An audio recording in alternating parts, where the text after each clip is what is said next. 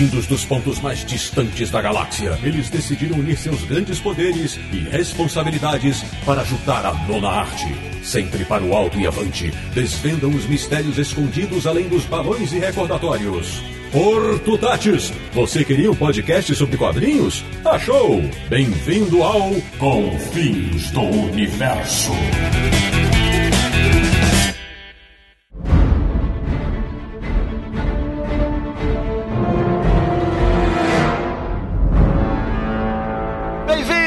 Bem-vinda! Está começando mais uma edição de Confins Universo, o podcast sobre quadrinhos mais querido e informativo da podosfera brasileira, que é o podcast do site Universo HQ, o site mais charmoso que fala sobre a nona arte em terras tupiniquins, www.universohq.com. E o programa de hoje vai traduzir, adaptar e versar quadrinhos à vontade. Eu sou Sidney Guzman e até hoje dou risada quando ouço que Bruno Miller, o alter ego do Morcego Negro, defendia a cidade de Riacho Doce. De Petrópolis, no Rio de Janeiro, ele que adoraria viajar no tempo só para conhecer o casal de repórteres Edu Kent e Miriam Lane. Samir Naliato, Tradutor do Google, herói ou vilão?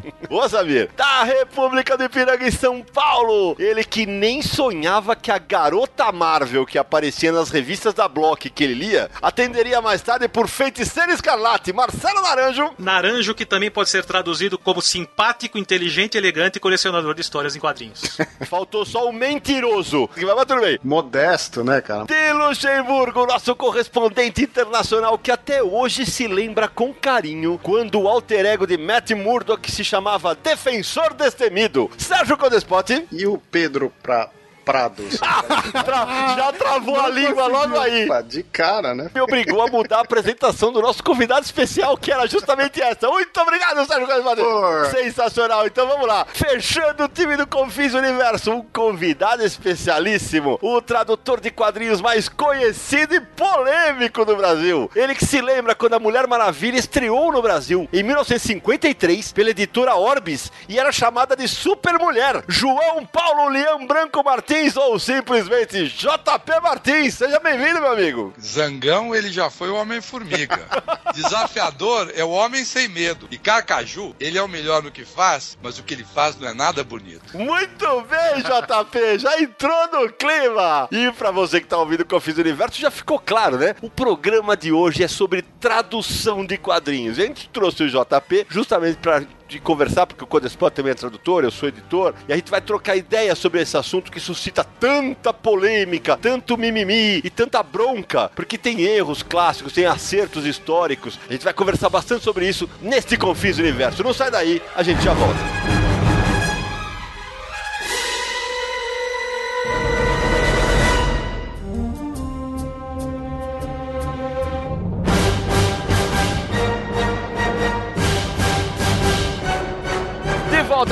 Universo. Bom, se você não entendeu nada do que eu falei na abertura, valem alguns esclarecimentos. Explico. O que eu falei do morcego negro é como o Batman foi chamado nas páginas da revista Biriba Mirim. O título Detective Comics saía pela Ebal. E a, a empresa do Roberto Marinho comprou os direitos da revista Batman. Então, como não podia ser os dois com o mesmo nome, houve essa tradução. E a Super Mulher que eu falei na apresentação do JP realmente saiu. O Defensor Destemido foi como o Demolidor foi chamado na GEA, Grupo de Editores Associados. Curiosamente, em 69, ele já chamava Demolidor Nebal, mas a GEA muda o nome, é um negócio meio esquisito, né? Então, só para esclarecer, o que eram essas alcunhas um pouquinho diferentes, o Sérgio, quando ele falou também na abertura, o Jota também pode me ajudar nessa, porque Peter Parker virou Pedro Prado, que o Sérgio até travou a língua, né? Que parece mesmo um trava-língua. Isso foi na televisão, né, Jota? Acho que na televisão apareceu isso, né? Tá a impressão que nos quadrinhos também, hein, gente? Não, foi na TV. É, E eu nem devo ter visto, porque eu achava que era piada.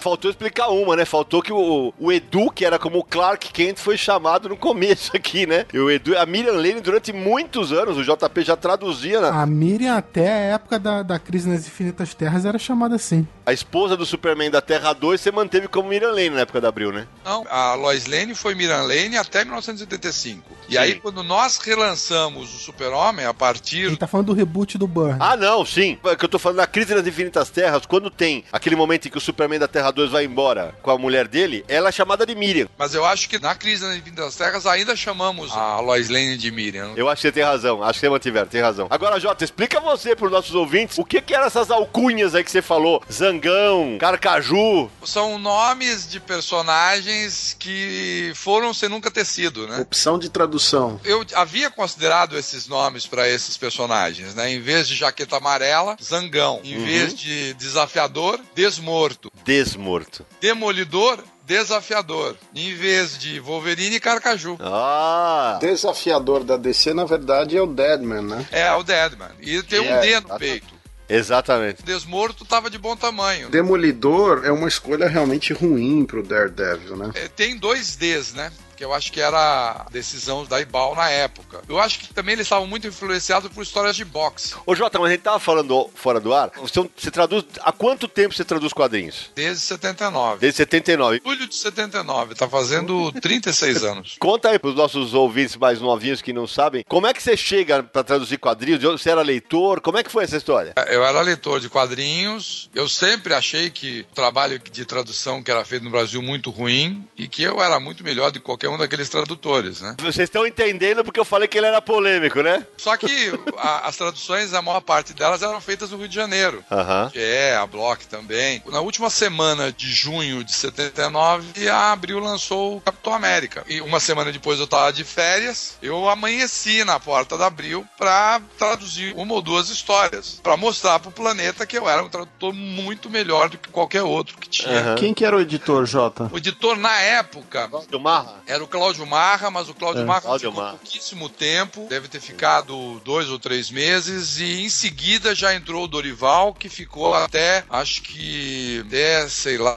é, 84. Aí o Dorival voltou, eu não lembro agora. Pra quem não sabe quem é o Dorival, explicar pros nossos ouvintes aqui, é o Dorival Lopes, hoje um dos proprietários da Mitos, junto com o Elcio de Carvalho, que também foi editor da Abril. É, eu acho que o Dorival ficou até 84 e depois entrou o Cláudio Marra de novo. Mas o, o que acontece é o seguinte, a redação naquela época se chamava Redação de Quadrinhos Nacionais Estrangeiros, né? E ficava na divisão infanto-juvenil da Abril, lá na Bela Sintra. E assim, a- naquela época a Abril era mais ou menos dividida em Disney e o resto. É. Aí você tinha é, Pernalonga, você tinha Hanna-Barbera, Gordo e Magro, você tinha a Mônica... Maurício? tinha Maurício Souza estava nessa redação também. E aí, quando a Marvel foi pra Abril, ela foi pra dentro dessa redação. E aí, eles contrataram um outro moleque, né? Não tão moleque quanto eu, que era o Elcio de Carvalho. Naquela época ele tinha 26 anos, eu tinha 19. E ele era o cara que mais entendia de super-heróis dentro da Abril, até eu chegar. E.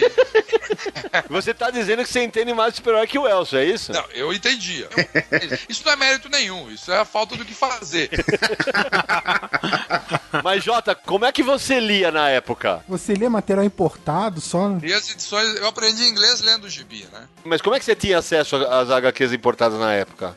É que vocês são criancinhas, vocês não lembram disso. A, a, a Siciliano trazia. É, a Siciliano trazia nas bancas de São Paulo, você encontrava. E ela fazia distribuição para algumas bancas, inclusive para as lojas dela. Então, mais ou menos desde 68, a Siciliano trazia esses gibis. Eu lia bastante e eu comprava tudo que saía de gibis, principalmente super-heróis, né? Então eu, eu sabia muito a respeito do material. E quando eu cheguei na Abril, eu cheguei lá por volta de 8 da manhã. E aí falei com o porteiro que conversar com alguém porque eu queria traduzir gibi. O cara não sabia o que fazer, entrou em contato com alguém. Bom, resultado, né? Às 11 da manhã desce o Elcio, né? Porque alguém deve ter, falar, tem um pentelho lá embaixo que não vai embora.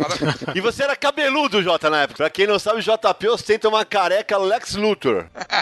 e aí o, o Elcio desceu, que alguém deve ter dito pra ele, porra, vai lá embaixo, vê o que aquele moleque quer e vai embora. E aí o que acontece? O Elcio desceu, começou a conversar comigo e em pouco tempo ele percebeu que eu realmente sabia muito mais do que ele.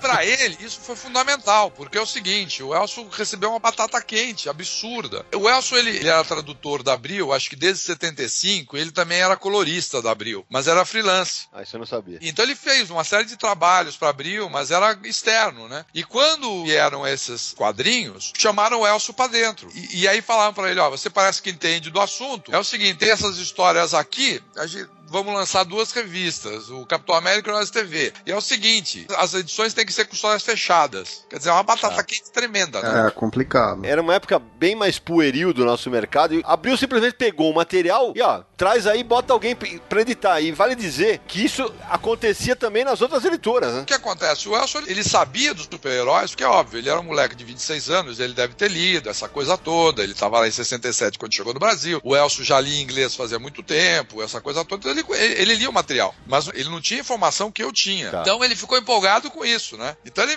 falou, então vamos lá em cima. Ele me levou lá pra cima, e aí ele me deu o- uma história pra traduzir. Mas Tá. eu aposto que ele fez aquilo, ah, quem sabe esse garoto aqui me ajuda, me dá umas ideias. E aí eu passei a madrugada inteira traduzindo, né? Aí naquela época, eu mal datilografava, eu fiz à mão a tradução, traduzi Ah. balão balão, com todo muito cuidado. Ah, Ele me explicou como é que era pra fazer, era numerar todos os balões, e isso. aí era pra... Página tal, balão tal. Você tinha xerox da edição e numerava na, na edição e no texto, né? Eu numerava na edição e no texto. Então, balão 1, Ah. balão 2, assim por diante. E era pra fazer tudo em caixa baixa, a não ser que quis- quisesse negrito. Se fosse Isso, negrito, aí é caixa eu alta. falava em caixa alta. E se eu quisesse itálico, era pra, pra sublinhar.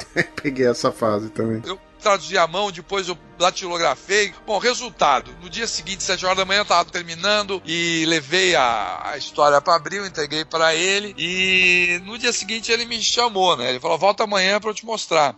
Aí ele falou assim: olha, tem um material, tua tradução ficou muito legalzinha, eu gostei dela. Aí ele me entregou uma tradução, eu falei: "Esse- eu pensei, esse cara tá rindo da minha cara, né? Tá tirando uma. Tava tudo, tudo, tudo rabiscado, não tinha sobrado uma vírgula. Eu olhei pra ele e falei assim, mas você realmente gostou? Não, tava bom, o texto foi legal, muito bom. É. Foi assim que o JP descobriu que não era o melhor tradutor do Brasil. muito longe disso. Quando você fala do, do Heróis da TV, o Heróis da TV já era um relançamento, né? É, o Heróis TV ele teve uma publicação que era com É. uma aventura. Os heróis da televisão mesmo, né? Era, Barbera.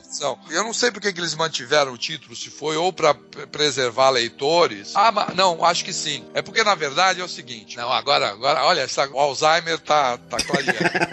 Ih, Laia, tem alguém mais velho que eu hoje, agora vai. O que acontece foi o seguinte: a RGE, que é a atual Globo, fechou acordo com a Marvel. Sim. E a Globo, naquela época, tava passando na televisão o Homem-Aranha e o Hulk. Que saíam pela RGE. o contrato com esses. E um monte de outros títulos, né? E aí o que acontece? Reza a lenda que quando o, o executivo ou o mané da Marvel chegou no Brasil pra fazer o fechar o acordo com a Globo, alguém da Abril tava lá, catou o cara e levou pra almoçar e não sei o que, e conseguiu fechar Alguns títulos. o material que a Globo não estava querendo. E aí então esse material foi distribuído nas duas revistas, na Capitão América e na Heróis da TV. E o título Heróis da TV foi mantido justamente para remeter ao fato de que tinha heróis da Marvel Na televisão. TV, entendeu? Que era o Homem-Aranha e o Hulk. É, e Abril publicava Thor, Surfista, Mas aí o Thor Surfista ficaram conosco. Thor, Ca- Homem de Ferro, Capitão América, Capitão, é. Capitões. Esses ficaram com o Motoqueiro Fantasma, o Punho de Ferro. Esses ficaram conosco. E a gente, então, o que que fazia? Muitas vezes a gente resolvia botar o Hulk, o Capitão América e o Homem-Aranha na capa. Só que não podia citar o nome deles. Então por isso que aparecia. Ah, mas é uma curiosidade muito legal. E a gente tinha autorização, não podia usar o nome. Então sempre que a gente podia, a gente dava um jeito de botar o- os dois lá pra, inclusive, remeter aos heróis da TV. Porque era uma vantagem tremenda que a RG tinha sobre o material da Abril, né? Mas se tivesse uma história crossover com dois personagens, você podia usar dentro da revista. Mas aí não podia botar o nome deles na capa. Tem uma capa do Capitão América, é uma história do Hulk, Uhum. do Steranko. Uma história do Capitão América que o Hulk aparece lá, né? Ah, é aquela fase que o Rick Barnes tá como Buck, não é isso? Exatamente, o Buck 2. E aí, nessa edição foi publicada uma história do surfista prateado com o Homem-Aranha. Então a gente conseguiu colocar na capa o Hulk e o Homem-Aranha. Eu acho que, se não me engano, é Capitão América 3, alguma coisa assim. Quando eu falo nós, eu, eu ainda não tava Abril. na. E, e não cito o nome dos dois personagens, mas isso a gente fazia com muita frequência. Jota, quando você aparece lá na Abril, que você era um nerd que ainda nem sabia que existia esse termo ainda na época, né? Duas coisas. A primeira, se você lembra qual que era a revista que você traduziu, e eu imagino que você deve ter traduzido tudo ao pé da letra, né? E aí já era formatinho, né? É, os cortes do Elcio foram em função disso? A primeira história que eu traduzi foi uma história do Capitão América, do Gene Collan, que foi publicada eh, na edição 8. Porque o Elcio ele me deu o que ele tinha lá e não o material que estava para ir pro prelo. Ele Sim. me deu o material mais para frente, para fazer um teste mesmo. E depois essa história foi utilizada, né? O teste acabou sendo utilizado. Só que ela foi lançada no Capitão América 8. Mas a minha primeira revista a ter tradução minha é o Capitão América 5, que é uma história que eu traduzi depois. E essa primeira história que eu traduzi, eu fiz, na verdade, traduzi todos os balões. E, e foi uma traduçãozinha, não foi ao pé da letra, mas foi uma tradução muito rebuscada. Eu usei um monte de termos pouco naturais para diálogos, essa coisa toda. E aí, o, o que o Elcio fez, ele fez o copydesk, porque a tradução na Abril, ela era uma tradução a quatro mãos. Sim. Tinha o tradutor propriamente dito, fazia primeiro o texto e depois alguém ia lá e copydescava. Até porque tinha necessidade, em função do formatinho, de reduzir o volume do texto para caber no balão, né? Era uma tradição na imprensa brasileira, né? Você trabalhar com, com copydesk. Então, muitos jornalistas entregavam o texto, o texto acaba sendo copydeskado. E Abril fazia isso. Tinha duas vantagens. Primeiro, porque você tinha muito mais controle sobre o volume de texto para poder adequar o formatinho. E a outra Sim, vantagem era uma questão de rapidez, né? E hoje, Jota, até pra explicar pro nosso ouvinte que hoje é natural você pegar nas revistas tem tradução e adaptação. Na época tinha o tradutor, o copydesk tinha o preparador e ainda tinha o revisor. Exatamente, preparador e revisor. Era muito difícil sair coisa errada. E ainda assim saía, né? É verdade. Mas o trabalho da Abril, coisa interessante isso. Os primeiros números, o Heróis da TV com o Capitão América, tinha uma edição sensivelmente melhor que todos os outros títulos da RGE na época. Ah, sim. E da Ebal. Da Block também. Com certeza. Tinha muito mais cuidado porque tinha muita gente envolvida. Era uma coisa tão bacana você ver. Porque, por exemplo, depois que o Elcio rabiscava todo o texto, copidescava, esse texto era redatilografado. É. Aí quando esse texto era redatilografado, ele era entregue pro preparador. Só ia pra mão do letrista depois de tudo. A menina corrigia, e aí isso era redatilografado, aí era entregue uma cópia para cada uma na mesa. Eu tinha cinco revisoras, uma cópia para cada uma, e uma ficava lendo em voz alta e as outras ficavam checando o texto. Aí esse texto era mandado pro letrista. Depois que o texto vinha letreirado, esse texto era revisado de novo. Isso mesmo. Então, quer dizer, era um negócio, você nem sonha isso, né? Dia é impossível. É, era gigantesco. Além disso, JP, você estava falando que, que eles procuravam publicar histórias fechadas, que hoje em dia seria impossível, porque não se faz mais história fechada. Porque na verdade, assim, é o que acontece. A tradição no Brasil, até aquela época, até abril, era você ter revistas fechadas. Porque realmente, revista com continuação é muito cacete. Lá nos Estados Unidos era uma coisa que funcionava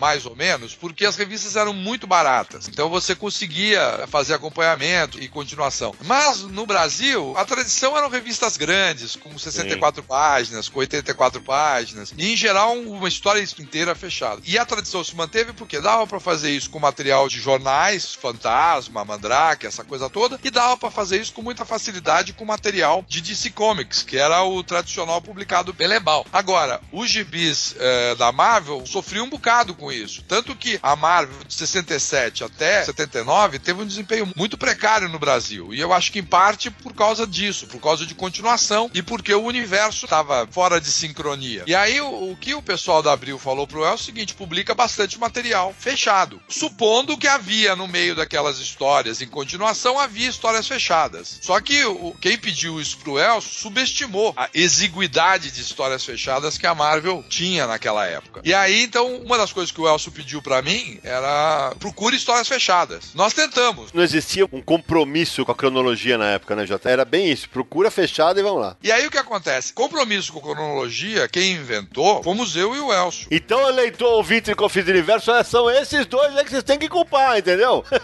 Mas era, não tinha alternativa, você tinha que se comprometer com cronologia, né? claro, não tinha jeito. E aí o que acontece? Eu e o Elcio literalmente inventamos. Porque eu e o Elcio mandávamos na Marvel no Brasil de 79 até 83. Mas você chegou a ficar interno na redação, Jota? Não, eu não precisava ficar interno, eu mandava na Marvel de casa. Olha aí, tá vendo?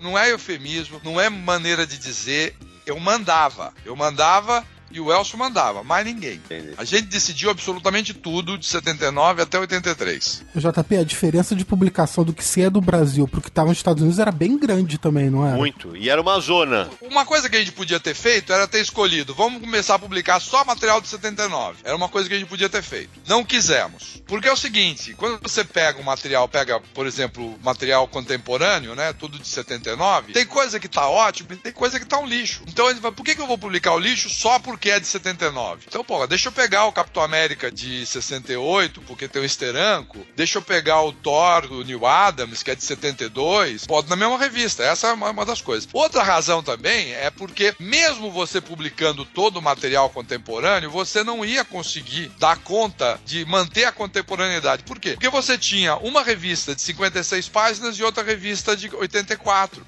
É e a. Marvel, naquela época, já publicava muito mais páginas do que aquelas duas revistas comportavam. Então, de qualquer maneira, não ia dar pra fazer. O que a gente decidiu? Quando a gente percebeu que não dava pra colocar só a história fechada, eu já tinha falado pro Elcio, o Elcio também achava, aí a gente falou assim, ó, vamos dar uma, uma modificada. Eu não lembro muito bem como é que a coisa começou, mas em algum momento a gente deve ter decidido. O que acontece é o seguinte, uma das coisas que as pessoas não sabem em relação ao formatinho da Abril, é que o formatinho da Abril, ele não era uma diminuição do formato americano. Não. Ele tinha uma proporção diferente. O formatinho, Exatamente. É. o formatinho ele era mais quadrado. Porque tinha menos perda de papel, né, Jota? E havia inclusive a figura do decorado, que era o deck, que era o cara que completava a arte à mão. Tinha desenhistas da redação da Abril que completavam a arte pra não ficar aquele branco gigante nas laterais. Exato. O que a gente fazia? A gente remontava a arte. Na É verdade, um montador antes do decorador. Isso, Ele exatamente. recortava Black and White Triple Proof, que era o bromuro.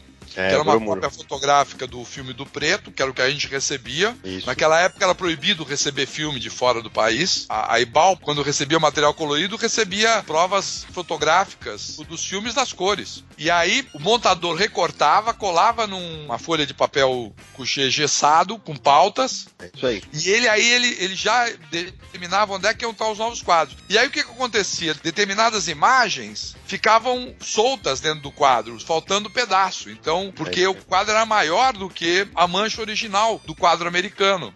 Então o decorador arrumava. Então, quer dizer, na hora a gente percebeu, pô, se a gente tem essa liberdade de completar desenho, recortar balão, por que, que a gente não pode fazer mais coisas ainda além de. Ei, agora vai entrar na parte que eu tava esperando. Ah, agora vai. É isso que eu quero te perguntar. Pera um pouquinho. Você que era lá um fã de quadrinhos quando foi procurar Abril, você reclamava das traduções antigas porque você já lia bem inglês e tal. Aí você foi lá e traduziu tudo literalmente e tal. Como é que é o momento em que você, primeiro, tem que começar a cortar texto e, segundo, essa bola que você começou a É, levantar? cortar quadro e cortar página. Você não falou a palavra, né? É hora que vocês vão começar a cortar página. Eu ia falar, mas você me interrompeu.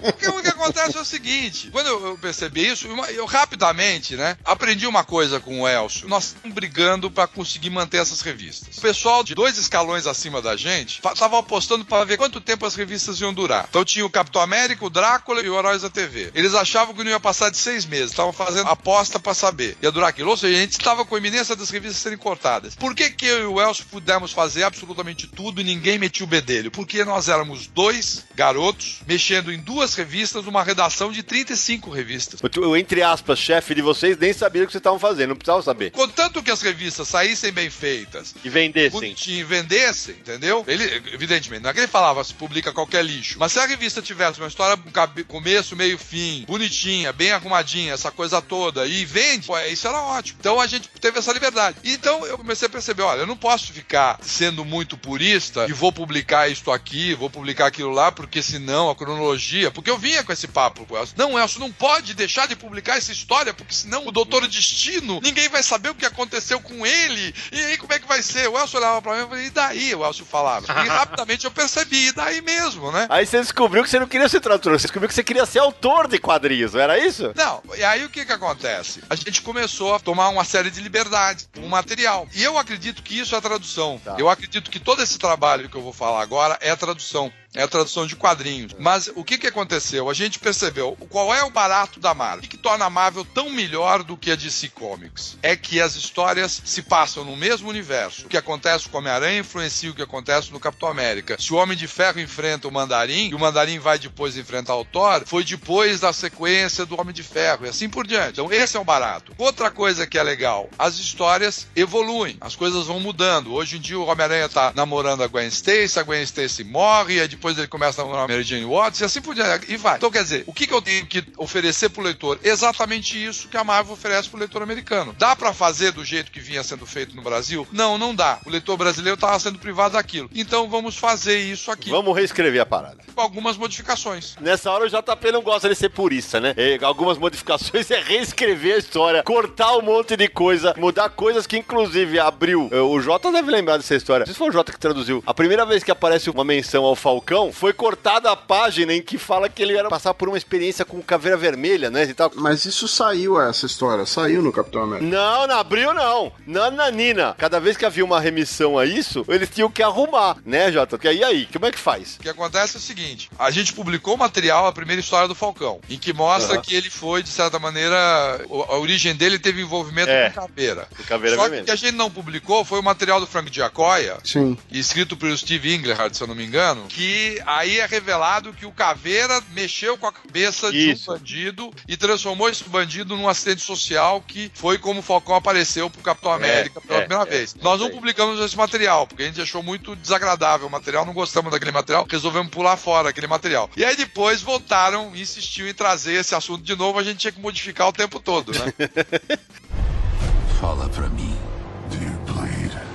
Sangrarás. Ô Jota, mas aí duas perguntas de época. Primeira, não existia, é, é, evidentemente nós estamos falando de uma época que nem sonhava nem internet e tal, mas não existia um outro João Paulo, da leitor, que soubesse disso e ficasse no pé de vocês? E a segunda, tinha? Tinha, claro. E os caras sabiam que vocês estavam cortando, mas na época já tinha? Sempre teve reclamação de corte de página. Eu não era o único maluco que ficava comprando gibi americano. Eu comprava como Jota, só que eu tenho uma diferença de idade com ele. Quer dizer, eu era de uma geração um pouco mais pra frente. Ele comprava todos os gibis americanos, como eu, ainda importava, o que eu não fazia, e ele ainda, por exemplo, se tinha uma história do Homem de Ferro que continuava numa revista do Capitão América, ele comprava o gibi do Homem de Ferro pra ficar na coleção dele do Homem de Ferro e ainda comprava outro gibi do Homem de Ferro pra ficar no local desse, eh, correto eh, na coleção do Capitão América. Então tinha gente que fazia isso, mas Tá. era muito pouco, né? Mas a segunda pergunta, Jota, a Marvel pouco se importava ou ela nem sabia? Ninguém fazia ideia e pouco se importava. Eu não sei qual a ordem. Escolhe. Entendi.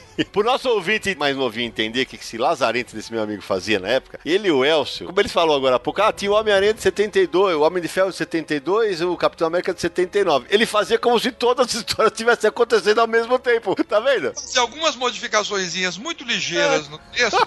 Muito ligeiras, ó, ó. O J é um cara de pau, não adianta, não muda, velho. Na época que nós estávamos fazendo isso com o Capitão América, a RGE tinha a pachorra de publicar numa mesma revista uma história em que o Homem-Aranha, na primeira história, o Homem-Aranha tá separado da Mary Jane, Uhum. e na segunda história, ele tá namorando a Mary Jane anteriormente. Quer dizer, eles não faziam nenhum, sabe, jogavam a revista lá. Não dava, pô, isso aí é um corta-barato. Ô, Jota, mas você tava explicando aí das vantagens da Marvel, você falou de cronologia, de causa e efeito, que tem uma progressão nas histórias. Isso não é mais um motivo pra não ter que cortar? Porque assim, se você corta uma coisa hoje, Primeiro, você não consegue publicar todo o material da Marvel. não, tudo bem. Ainda mais naquela época não tinha como. Mas assim, um corte que você fazia hoje, daqui a, sei lá, seis meses você vai ter que fazer dois pra encobrir um que você fez agora. Mas faziam mesmo. É, exatamente. Tinha um manual da- na gaveta, o Jota tinha lá, se aparecer isso, tem que cortar isso. Fazia sem dó e piedade. Vamos relativizar. Primeiro, não era isso que o Sidão mencionou.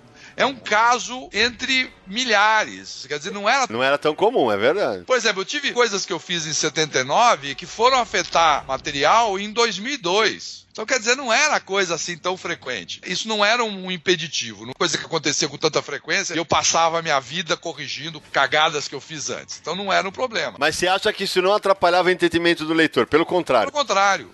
Ai, o JP. Agora eu tenho que concordar com o JP, porque eu fui heavy user de super-heróis entre 12 e 18. Acho que foi a fase que eu mais li, que era os formatinhos da Abril. Isso não me incomodava. Não, Não, eu não te incomodava Aí- porque você não sabia. Exato, foi depois que eu descobri, quando eu fui numa loja especializada, que um cara falou, vem ver isso daqui. Ele me mostrou uma história, acho que do Luke Cage e do Punho de Ferro, que o Punho de Ferro dá uma porrada no Luke Cage. Ele atravessa lá um prédio inteiro por causa da porrada. Na edição da Abril, no que? cadê os prédios? Não tinha, velho. Aí que eu falei, meu Deus, quem fez isso? Também comecei a ler nessa época. O dia que eu descobri, eu queria saber quem é o desgranhento que fez isso.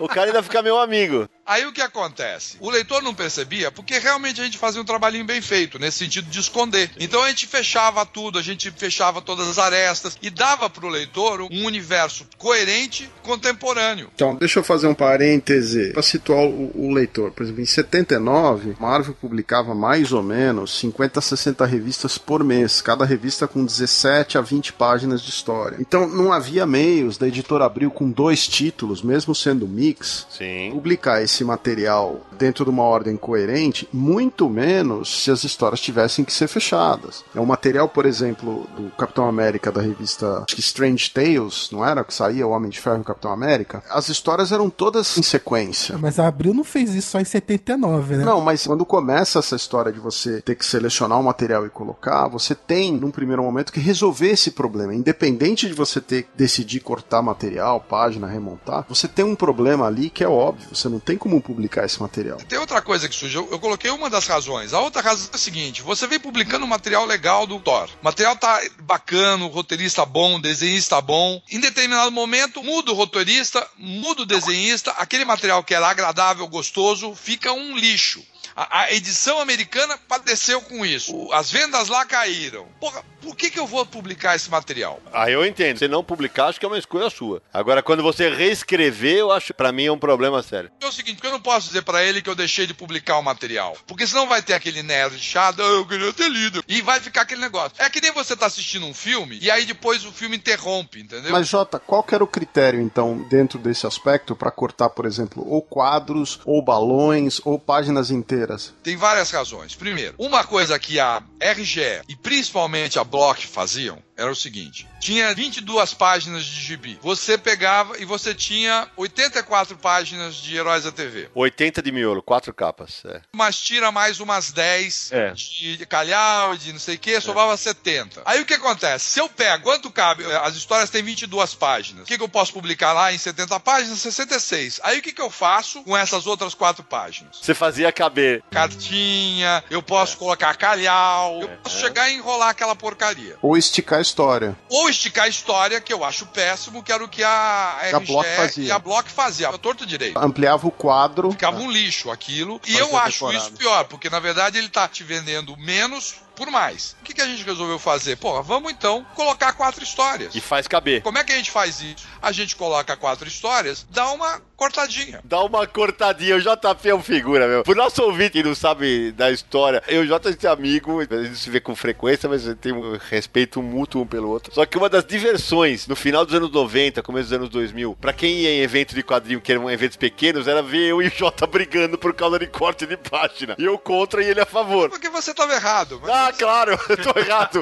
tô errado. As histórias permitiam isso, por várias razões. Primeiro, você não tinha essa mania besta que existe hoje em dia de você fazer uma página de recapitulação, que é o que fazem hoje em dia na Marvel. Porque na verdade, hoje em dia, o que eles querem? Tirar aquela página de recapitulação e depois compilar e lançar um, um encadernado. Então eles já fazem desse jeito. Naquela época, não, tinha tal da recapitulação. E essa recapitulação chegava a durar duas ou três páginas. Do, do Claremont eu acho que durava umas oito. É, pois é. Aí você tinha página de abertura, né? Por exemplo. A página de abertura, muitas vezes, ela reproduzia a última página da história anterior. Se você publicasse as duas histórias juntas, você podia suprimir sem problema Ah, algum ok. essa Opa. página e você podia suprimir a página de. Então, quer dizer, você já percebe, se você faz isso, são quatro histórias, você já cortou aí 12 páginas. E aí depois você tem cenas que são encheção de linguiça. Porque uma das coisas que o pessoal tem que saber é o seguinte: como é que era o método Marvel de fazer roteiro? Era o método Stan Lee. O Stan Lee, ele chupava cana e fazia roteiro de todos os gibis da Marvel. Então o que ele fazia? Ele sentava com o desenhista e falava: olha, a história tem que ser assim mais ou menos. Ele pegava e fazia meia lauda dizendo: a história começa assim, depois vai pra cá, o outro dá uma porrada e assim por diante. Entregava na mão do Steve Ditko, entregava na mão do Gene Colan, entregava na mão do Kirby. E eles então o que, que eles faziam? Eles decupavam aquela, aquela meia É.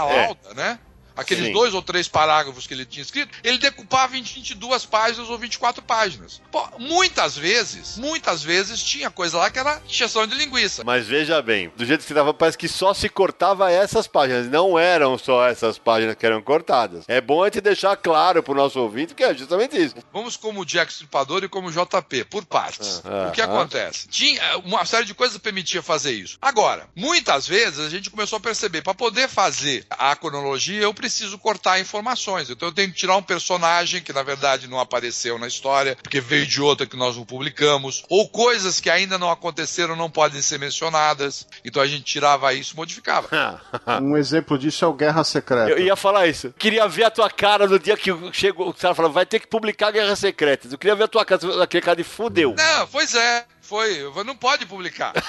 Aí o que aconteceu foi justamente quando o JP e Elcio deixaram de mandar. Porque a gente recebeu uma ordem e ninguém dava ordem na gente. A gente fazia publicando. Era o que que acontece? O Tibi tem tantas páginas, dentro daquilo que eles diziam pra, que a gente tinha, a gente fazia o que bem entendia. E aí, quando foi o negócio da Guerras Secretas, eles disseram, vai ter que ser publicado porque a Gulliver vai lançar o Vai material da lançar. Isso, exatamente. Então isso vai ter que ser publicado. Eu falei, mas não pode, porque tá há muito tempo na frente, papapá, Tá, nós só podemos publicar em 87. É óbvio, fizeram uma banana pra mim. Na verdade, nem me ouviram, porque eu, não- eu nem conversava com o pessoal lá de cima, né? Não, e aí nessa época, até para os nossos ouvintes mais novinhos entenderem o que aconteceu, aparecia a Capitã Marvel. A Capitã Marvel, que é a, a- a heroína negra. Aí não tinha aparecido aqui. Apagava ela, desenhava Homem de Ferro. A vampira tava no X-Men. Apagava, botava um robô. O Homem-Aranha, o volta de uniforme negro. A Tempestade tinha o cabelo moicano. Aí o que acontece no final? O uniforme volta a ser azul e vermelho, o cabelo da tempestade volta. ah, então o final que a gente leu de Guerras Secretas era outro. Não, mas o final e o começo, por exemplo, professor Xavier andando. Eu fico perguntando, vem cá, você tá lendo os seus gibizinhos, você achando tudo contemporâneo, tudo acontecendo, feliz da vida,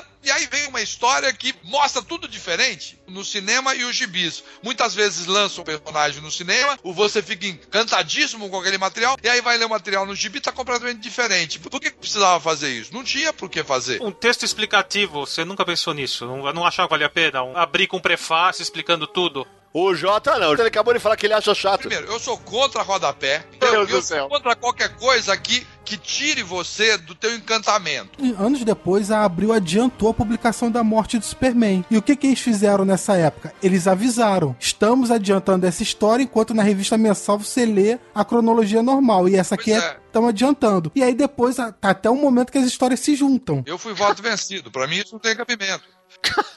Você queria mudar a morte do Superman. O Jota, se dependesse dele, não tinha morrido. Ele ia falar, não, ele só tá dando um suspiro ali.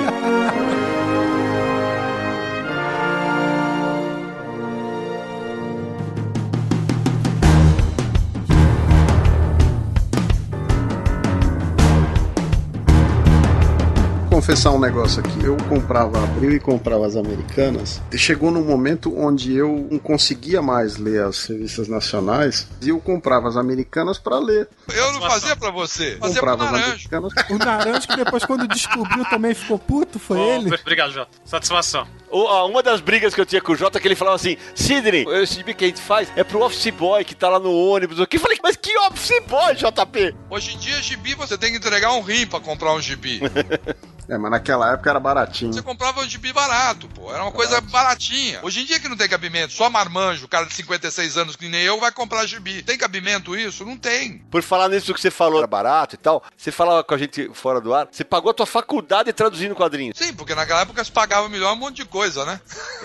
E é verdade. né? E, É, o e o- eu traduzia bastante quadrinho, né? Os valores eram melhores também. Quantas páginas você traduzia, Jota? Eu ainda traduzia menos do que quando eu tive meu estúdio, né? Quando eu tinha meu estúdio, eu traduzia mil páginas, mas quando eu tava na Abril, eu traduzia 400, 500 páginas por mês. O estúdio do Jota era o Art Comics, né, Jota? No qual o Jota foi sócio do Elcio e do Dorival, né? Agora, Jota, e quando eu era leitor, e depois, ah, quando eu era moleque, o Naranja também e tal, é, a gente começava a ler os gibis lá, e era engraçado que tudo que é vilão do Demolidor, vilão do Homem de Ferro, vilão do... Era JP, rapaz. Era um negócio impressionante, né? Não, eram os assistentes dos vilões, né? O cara chamava Twitch, era JP. Cocô na pata do cavalo do bandido. É você que colocava mesmo, né? Você gosta, né? Vem cá, o Hit Hitchcock fazia pontinha nos filmes dele. Mas o Hitchcock era o autor do filme, JP! Mas você não é o autor do quadrinho. Cara, meu, ele é uma careca que nem eu. Ah, meu Deus do céu. Meu Olha quanta identidade.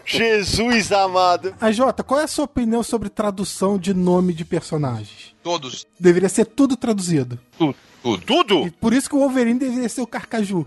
Inclusive nome próprio. Não tem menor cabimento você manter. Gente, eu vou explicar uma coisa pra você, talvez vocês não saibam disso, mas Ah. no Brasil, o Brasil é esse país aqui onde a gente vive, fala-se português, Sim. não se fala inglês. Eu falo X-Men por conta disso. E eu vou dizer uma outra coisa pra vocês. E isso aí muita gente não sabe. O que eu do português até que o pessoal tem uma ideia. Mas uma coisa que muita gente não sabe. Um dos países mais analfabetos de inglês do planeta é o nosso país, entendeu? Não se fala inglês, não se entende inglês. Vai ser uma tragédia as Olimpíadas porque ninguém fala nada. O inglês é muito ruim. O inglês brasileiro é péssimo. É muito ruim. Tá rica, qualquer pirralhinho conversa inglês melhor do que qualquer professor da Wizard aqui. Ô Jota, tem uma curiosidade que acho que atesta bastante isso, e até pela maneira como se pronuncia no Brasil. Todos nós pronunciamos o nome do Batman errado, né? A gente fala Batman, mas a gente não fala Superman. E Wolverine, que o pessoal É. vai falar, não, por que, que você queria mudar pra Cacaju? O nome dele não é Cacaju, o nome dele é Wolverine. Não é Wolverine, pô. É, não é como o professor Xavier, não é Xavier. Hoje em dia tem um problema que as editoras querem manter a marca, né? Aí juntou outra coisa, É. né? Porque depois que lançaram aquele filme ridículo, ridículo não, o filme é, é muito gostoso, Cocum. Tá. Aquilo lá foi, pra mim, foi um divisor de águas, né? Por quê? Pode fazer tudo, porque você chamar um filme, uma superprodução de Cocom. então aí começaram. Então agora vamos fazer. Vamos destraduzir Super-Homem, vamos chamar ele de Superman. Tentaram fazer isso com o Spider-Man. Mas Jornada nas Estrelas é Star Trek, Guerra nas Estrelas é Star Wars. É, o Superman agora é só Superman. Então, mas tudo isso foi as detentoras quiseram universalizar o nome. Manter. É o seguinte, é economia de grana, né? Porque em vez de eu chegar e fazer um logotipo diferente pra Pra cada cada país, lugar. eu imponho um só. Mas Jota, você não falou no começo aqui que você fez a Miriam Lane voltar a ser Lois? Eu não entendi. Ah, mas aí foi o seguinte: Ele sempre tem uma o desculpa. Super-Homem tem sempre duplo L na vida dele. A mãe Aham. dele é Lara Lorel, Lex Luthor, Lana Lang, Lori Lamares, Lois E Lane. não podia ser, sei lá, Miriam Maria? Ah, meu Deus! Quando apareciam histórias desse tipo, na Ebal, aí dizia que o nome dela era Miriam Louisa Lane. E houve publicações da Ebal Não lembrava ah, disso. que ela era chamada de Louisa Lane. Nossa, não lembrava disso. Eu até considerei chamá-la de Louisa Lane, mas eu falei, ah, vai ser muita viadagem. E o Clark ia chamar como, JPZ? Não, não, não traduziria. Nome não. Mas Pequenópolis. Pequenópolis eu acho perfeito, cara. Por que, que mudaram? Smallville, Pequenópolis. Ué, É uma cidade que faz muito sentido traduzir o nome da cidade. Essa eu concordo. Tá, eu vou até dizer assim, não sou tão radical. Mas eu acho que, por exemplo, muitos nomes próprios devem ser traduzidos. Eu não consigo entender. Cadê a coerência? Quem é a rainha da Inglaterra? Não, não, a Elizabeth. O nome dela? Rainha Elizabeth. Elizabeth. Como é que se chama o rei da Inglaterra que matou oito mulheres? É o Henrique VIII, é. Vocês aceitam chamar ele de Henrique VIII, mas não aceitam chamar a atual rainha de Isabel. Sim, é a mesma coisa do William Tell, Guilherme Tell. Exatamente. É. Como é que chama o rei da Espanha? Ah, o atual rei é o Carlos. Como é que chama o xará dele, príncipe da Inglaterra? Charles. Charles. Porra, qual é, meu? Devia ser tudo Charles. Mas é o nome. Mas o mas espanhol se chama Carlos. Alguém chama Pedro Grande da Rússia de Piotr? Isso são termos que foram feitos no passado e que você se acostumou com ele. É. O padrão era você traduzir os nomes. Sim. Então quer dizer, quem era o grande compositor? João Sebastião Bach. Não. Sim, tinha. Você pegava a partitura e estava escrito João Sebastião Bach. Carlos Weber. Isso eu nunca vi. Mas era uma coisa que vinha mais de Portugal, eu acho. Não era mais de Portugal, tanto que traduziu o material da França. Via muita coisa da França, não via nada de Portugal. Falando nisso, Jota, você traduz em outras línguas além do inglês? Não. Eu traduzo de espanhol, já arranhei um pouco de francês, mas não tenho. Não, em francês é chato de traduzir. Francês é difícil. Não, mas não é isso. É que eu não tenho a desenvoltura que eu tenho com o inglês, eu me meto, né? Sim. Entendi. O que eu quero dizer é o seguinte: tá bom, tudo bem, nome próprio, não vamos ficar discutindo. Agora, nome de personagem, cognome, não traduzir. Porra, se o nome tá lá pra dizer o que o cara é. Então, peraí, Jota, vou aproveitar que você levantou essa bola aí. Primeiro eu ia te perguntar, os leitores deviam odiar, né, quando você escrevia aquele monte de JP em tudo que é lugar. Não, nem um pouco. Ah, que nem um pouco, JV. Você tá de brincadeira. É, Tá bom, tá, nem um pouco, tá. Eu vou contar uma historinha aqui. Quando eu saí da Globo em 92, eu tava pra casar e tal. Aí eu fui fazer frila, até o Jota falou assim: não, vem adaptar quadrinho pra mim, que eu não, eu não traduzo bem, né? Eu falei, eu fui adaptar. Aí beleza, aí tá, aí apareceu lá, Tucão e sei lá quem. E eu coloquei Tucão e sei lá quem. Aí ele, não, põe Sidão. Eu falei, não, JP, não põe meu nome. Ele, não, E saiu com meu nome. Fez pirraça comigo. Ele colocou meu nome na HQ. Eu Das tenho um monte de leitor que vem falar comigo. Leitor agora, tudo marmanjo de 40 anos. Vem, Pô, que legal, você tá você aparecendo nos gibis, não sei o quê. Ninguém morreu por isso, ninguém perdeu perna, Não, ninguém não, virou assassino, não, nada, pô. É só- O pessoal gosta. Porra, também eu quero virar assassino. Porra, JP, vou matar 10 agora. Traumatizou a minha infância. Ô Jota, agora me fala aí, dos nomes que você traduziu, qual que você acha, fala, porra, esse aqui foi um puta acerto? Vampira. Você lembra? Vampira. Vampira. E é um dos nomes que mais recebe crítica. Eu batizei um monte de personagem, mas eu tenho uma memóriazinha vagabunda. Mas Vampira sempre vem, o pessoal vem reclamar, ah, por que, que você traduziu Vampira? Mas Vampira eu achei um nome muito interessante. Porque absorve Pelo que a gente podia fazer com aquela personagem. O nome em inglês, Rogue, é um nome com 500 mil sentidos. E o- difícil de uma boa traduzir em português. do leitor direto. americano não sabe o que, que significa Rogue. Tá, Quem reclama gostaria que fosse o quê? Gostaria que fosse Rogue. Não, aí não. Esse é o problema. Muita gente reclama que o nome é ruim, mas ninguém quer um nome traduzido. Ele quer o nome mantido em inglês, né? Sabe, por exemplo, uma tradução que não é minha, mas que eu acho ótima. Lobesno, Wolverine. Lobesno. Perfeita. Lobesno, Lobesno. Ele- É na Espanha. na Espanha. Na França é Serval, eu acho. Então, já tô, acho que a gente já falou uma vez disso no passado. Noturno, uma tradução que você gosta bastante, não é? Eu gosto, mas não foi minha. Essa é uma Não é tua. da RGE. Da RGE. O cara, na época que o Noturno apareceu, ficava bem mais evidente isso. Ele, nas sombras, ele ficava mais ou menos invisível. Mesclava com as sombras. Então tinha aquele meio noturno. Agora, Nightcrawler é um verme, é um tipo de lesma, alguma coisa. Não existe no Brasil isso. É, e você não vai chamar de rastejador da noite, né? Não, porque também não é isso, né? É, que nem, por é, exemplo, a Snowbird, por exemplo, a tradução dela não é pássaro da neve, é emberiza das neves. Eu não vou chamar a personagem de emberiza das neves, então a gente fez aquela tradução ao pé da letra. Bom, Jota, você citou a Vampira como uma tradução que você gosta do teu trabalho. Tem mais alguma outra e emendando? Tem alguma que você fala, putz, essa não. Eu não gostei do que eu fiz. Ter mantido jaqueta amarela foi um absurdo. Ou então ter traduzido o Moth como traça. Essa foi uma péssima tradução. O que, que você usaria hoje? Mariposa? E a Jax, foi você que traduziu? Não, a Jax não, a Jax Jax eu é- importei de Bal. Isso, na verdade, o Ajax, a minha responsabilidade é porque eu tinha como princípio manter os nomes dos personagens como eles eram nas editoras anteriores. Uhum. Então, por exemplo, o Rockman da Terra 2. Eu mantive Falcão da Noite porque era como o personagem era chamado nos anos 40. Eu mantive Ajax porque era como o personagem era chamado na Ebal. E você alterava algum nome em função do personagem ter o mesmo nome na Marvel e na DC, ou ter um nome parecido, ou uma tradução parecida no Brasil? Por exemplo, Falcão da Noite com aquele personagem do Esquadrão Sinistro, um que era pássaro noturno, ou qualquer coisa assim, que usava um uniforme azul. Eu não lembro, achei que tinha que fazer isso mesmo, para não ficar dando muita confusão. Mas muitas vezes a gente, quando eh, mais recentemente, eu acho que até desconsideraram isso. Quando precisava repetir o nome sem problema. Você mudou a postura de tradução, por exemplo, de quando você começou na Abril, que você está falando que você tentava manter os nomes da Ebal, e depois, quando você passou, mudou a tua postura, né? Eu sempre imaginava, pô, o leitor americano, ele acompanha, ele tem a publicação do material desde 1938, então o personagem vai se chamar Prankster em todas as histórias do Super-Homem que ele aparecer, de 38 até 2016. Então seria legal manter isso, essa coisa toda. Porque eu não gostava quando eu assisti um gibi, eu assisti um desenho animado, ou então quando eu li um gibi, e personagens que já tinham aparecido antes com o nome, vinham com nome diferente, aí na próxima revista um outro nome diferente. Então eu achava que tinha que manter, eu achava isso legal. Mas depois começou a dar uma série de problemas, né? Por exemplo, O Flash é um problemão, que ele acabou sendo uma figura fundamental dentro do universo DC. Então tem o Sim. Flash e o Joel Ciclone, dizer, que Sim. era como ele chamava. Eu me arrependi um bocado. Eu falei, puta, eu não precisava, podia ter chamado ele de Flash, por que, que eu fiz isso? Isso. Eu, como também sou tradutor, assim, a minha postura sempre foi,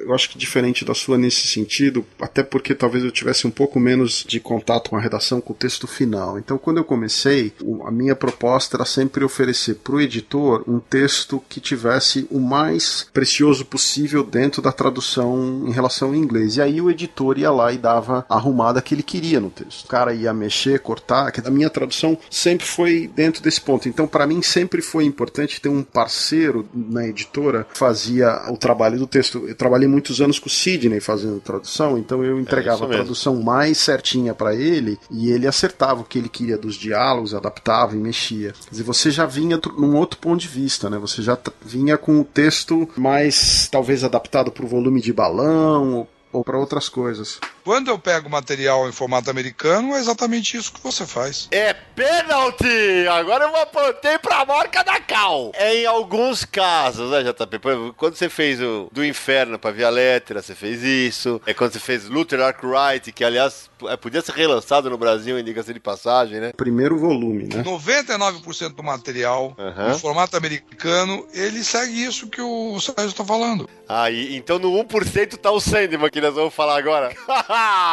O 1% tá o Sabre. o Sabre. E o Sandman tá em qual? O Sandman tá nos O 99%. que, que é o sabre que agora me deu um branco aqui que vocês estão falando? Do Dom Magrego, Ah, com o Paul Gulas, aquele sabre. o Pogo Lace. Sim, sim, sim. Uma das, uma das graphic novel antigas deles, da década de 70, 80. Saiu pela nova Sampa, não foi? A tradução que eu fiz ficou muito melhor do que o original, porque eu enxuguei quase 50, 60%. Ele é praticamente um criador, né? É um vagabundo, meu Deus do céu. É um lazarento, velho. E o Sérgio me corta pra falar do Sabre quando eu ia falar pra ele do devaneio. Você acabou de defender que a tradução, que tem que traduzir pro nome correto aqui, o carcaju, que é o carcaju e tal. Aí Dream vira devaneio. Dream não vira devaneio, uma pinóia. Sim, senhor. E Death virou desencarnação. Não. Death virou morte, Dream virou sonho. O que acontece é que de vez em quando Quando ele é chamado The Dream em inglês. ele foi chamado Devaneio. Um personagem que tem trocentos milhões de nomes. E que todos foram escritos pelo autor. E daí? Ah, não. Eu e o Jota não vamos concordar nisso. Jota, devaneio, você não está dormindo. Devaneio, é você está sonhando acordado. Devaneio é Daydream. Mas se você não tá adormecido, você não está no reino do sonhar. É sonho acordado, é sonho. É isso. Ah, gente, quem disse que não tá? Por que, que o Sandman adora livros? Por que, que ele adora criação? O devaneio tá muito mais pro campo do delírio do que do sonho. Concordo. Umas 1.500 páginas, o cara me pega oito palavrinhas. Não, não, eu não sabia que você tinha feito no Sandman da Panini. Eu só soube no Sandman do Prelúdio, porque nem li o da Panini. É, O, o- o lance pra mim é justamente esse. Quando você traduziu Dream, ali tava Dream. Naquele quadril que eu li tava Dream. E aí acontece pro nosso ouvinte que não sabe, é o seguinte, no, no Confins do Sandman, em inglês, o Gaiman colocou todos os nomes em D. E aí ele falou pra nós quatro, em Na entrevista que a gente fez. Aí pra mim não importa. Em lugar nenhum do mundo se preocupou em ter todos os nomes começados com D. Você se preocupou porque era um capricho teu, né? Não, não era. Se tivesse sido o cara, você não ia estar reclamando. Ah. Então, é o seguinte, eu traduzi. Eu fui ao espírito da coisa. A tradução era, todos os personagens começavam com D. Ele nunca falou isso. Fui muito Ele fiel à tradução. Não, não Eu fui foi. fidelíssimo. Se Man of Steel tivesse um sinônimo, se molibdênio fosse um sinônimo de aço, o super-herói podia ser chamado de homem de molibdênio. Mas em nenhum momento do Sandman, todas as 75 edições, é explorado o fato de todos começarem com D. Não é mesmo. um ponto narrativo da trama. É capricho dele, que ele não vai admitir nunca. Eu conheço essa peça aí, cara. Era um barato, coisa mais bacana é esse. Quais são os sete irmãos? Ah. Desti- Destiny, Death, Dream, eh, Desire, Destruction, Despair, eh, Delirium. Isso não atrapalha nem um pouco a história. Mas você não dá um novo significado pra essência Claro. do personagem botando devaneio? Claro que dá. não dou. Pelo seguinte, devaneio é fantasia, é sonhar acordado, é imaginação. E o Sandman, ele é o senhor das histórias, porque ele está interessado em devaneios, em fantasias, em imaginação. Devaneio e sonho em psicanálise guardam muitas identidades. Então, na verdade, eu não fugi. Não foi um nome absurdo. Não chamei ele de Zé Mané. Eu chamei ele de uma coisa que está relacionada com o que ele é. Não, não concordo. De gênero, mas não é. Não é devaneio, Jota. E a desencarnação, que tem um sentido espiritual? E desencarnação e morte, porra! Não, desencarnação é espírita, Jota. Não, e outra coisa, a ideia de morte que o Gaiman traz é a ideia de desencarnação. Porque você vê, na história que ela aparece, você vê as almas se desencarnando do corpo. Pô, então por que que eu não posso usar? O reino do sonhar podia virar o reino do devanear, então. Não, não pode. Não, claro que não. Porque na verdade é o seguinte: devaneio é um epíteto do cara. não é. Não tem, você que coloca. Esse é o que você inventou. Eu não entendo por que, que mantém Morpheus. Pelo amor de Deus, eu fico tão furioso. Mudam pra colocar aquele S. Coisa ridícula. Talvez seja justamente pelo o Morfeu em português o, o que a gente comentou sobre o Prometeia, que a Panini optou por usar em vez de Prometeia. Naquela história que a gente comentou no começo do programa, é que tava no título uma coisa e no interior outra. É, é isso mesmo. Tá Prometeia com H no título e no miolo Prometeia. Você escolhe o que, que você vai fazer. É, eu manteria com H, sem dúvida. Mantém com H ou mantém sem, assim por diante. Agora, Morfeu não tem cabimento. Fala pra mim. Dear Blade. Sangrarás. Essa versão que você usou dos nomes com a letra D, a primeira publicação que você saiu com essa versão foi aquela uma edição da Brainstorm. Ele só conseguiu emplacar essa na pré-história e da Panini. A Globo ele tentou, o Leandro não deixou. É, não sei por que essa coisa aí. Ai, ai, esse JV, amigo. Eu não sei se ele não deixou, não, porque eu falei com ele, eu lembrava que ele tinha colocado. A Não? versão da Globo não tem. Mas aí, Jota, é, é isso que eu queria puxar essa discussão pra ele falar. Qual que é o limite do trabalho do tradutor pra você? Ele pode agir como criador? Nesse caso, você tá agindo. Tem um limite que se estabelece? Meu caro Sidney Guzman, tradutor é criador. Eu vou concordar completamente com o Jota. Porque É, você, na verdade, você tem que criar numa nova língua. Você tem que usar recursos que não existiam na língua anterior. Você tem que inventar coisas numa nova língua. Uma abordagem interessante. Isso, inclusive, é uma abordagem que o René Goscinny fazia no Asterix. Os nomes que ele escolhia para o Asterix dos personagens, todos os nomes que ele dava aos personagens eram nomes que eram piadas, que eram gags que ele fazia. E aí ele até sugeria como esses nomes deveriam ser traduzidos para outras línguas. Então, o trabalho do Asterix tem um trabalho de criação do tradutor para achar o mesmo tipo de contexto, o mesmo tipo de piada na língua do tradutor para fazer a história do Asterix funcionar. Eu concordo com o Jota nesse aspecto.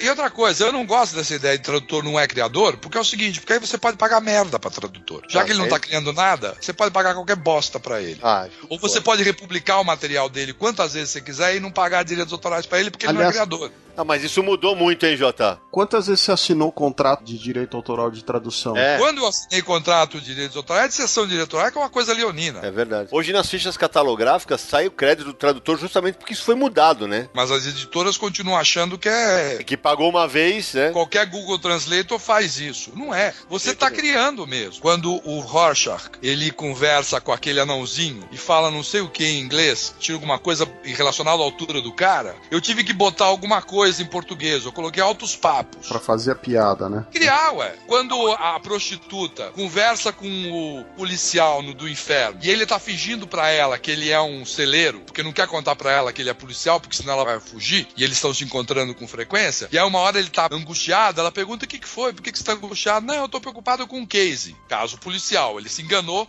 e acabou falando o que ele tava fazendo mesmo. Aí ela fala assim, ah, um case de couro para não sei o quê. Aí como é que você traduz isso? Tive que inventar, cara. Não, tem que adaptar, realmente não tem jeito. Mas quando a palavra não existe, Jota, é diferente. Mas nenhuma Ó. palavra, nada do que o Gaiman escreveu em Ah, não, inglês Dream. Dream não existe. Ah, não. Não, ele não fala português, ele não escreveu em Ah. português. Quem escreveu em português fui eu. Ah. Foi o Codespote. Deixa eu te fazer uma pergunta em relação à, à- à tradução do Sandman, que é uma coisa que sempre me- eu tive muita dificuldade, e isso é uma coisa que sempre me deixou desgostoso no meu trabalho com o Sandman, é o seguinte, várias coisas do Sandman são escritas this como o Shakespeare fazia em pentâmetro iâmbico, né? Ave Maria. é a métrica do verso que ele escrevia, e o Shakespeare escrevia com essa métrica, então o Gaiman faz essa métrica em muitas histórias. Só limitação é minha incompetência.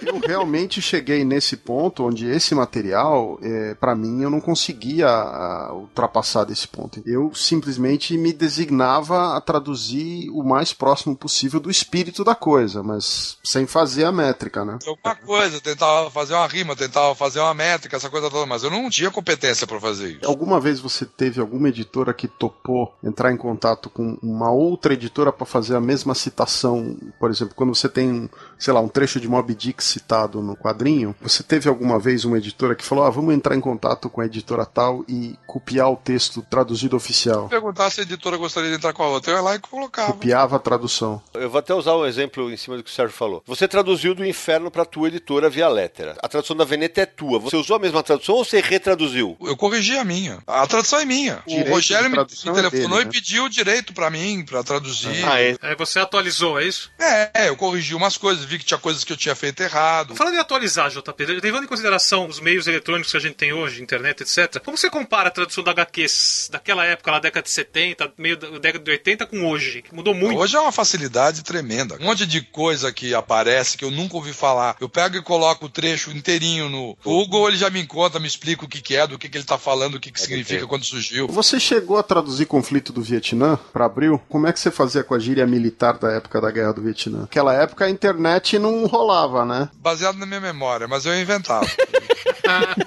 Tinha alguma correspondência em português, se não tinha, se era uma coisa que eles usavam, eu inventava. Por exemplo, cliques eu mantive em inglês. Sim, que é a questão dos quilômetros, né? Um termo militar. é. Mas tinha outras coisas que ele mencionava, eu inventava. Quando podia, eu colocava alguma gíria de época. Mas é também é complicado, né? Porque, por exemplo, eu tive a oportunidade de viver nos anos 60, mas tinha 8 anos, 9 anos. Sim, o Vietnã estava acontecendo. Uhum. Eu domino razoavelmente bem as gírias a partir de 1970. Razoavelmente bem, porque minha memória me trai, entendeu? Então, quando você vai traduzir alguma coisa de época, é complicado. Então, quando você vai traduzir alguma coisa dos anos 50, pô, procurar a gíria dos anos 50, até dou uma procurada, tento colocar alguma coisa, mas é mais pra dar um, um arzinho. Agora, você vê, por exemplo, um livro que é cheio de gírias, que você vai se lascar pra traduzir, pra encontrar correspondência, Satiricon. Sim. Satiricon é uma gíria atrás da outra. Agora, gíria de quando? De, do século II depois de Cristo.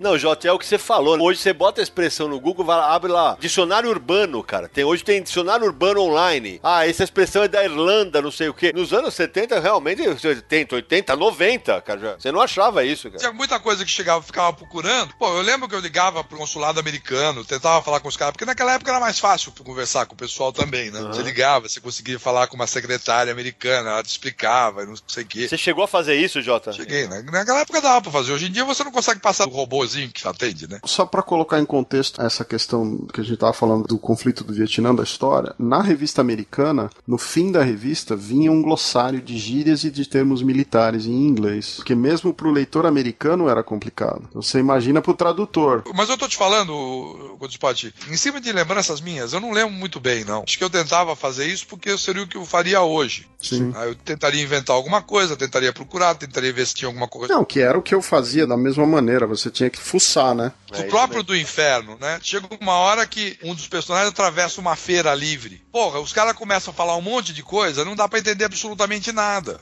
Por quê?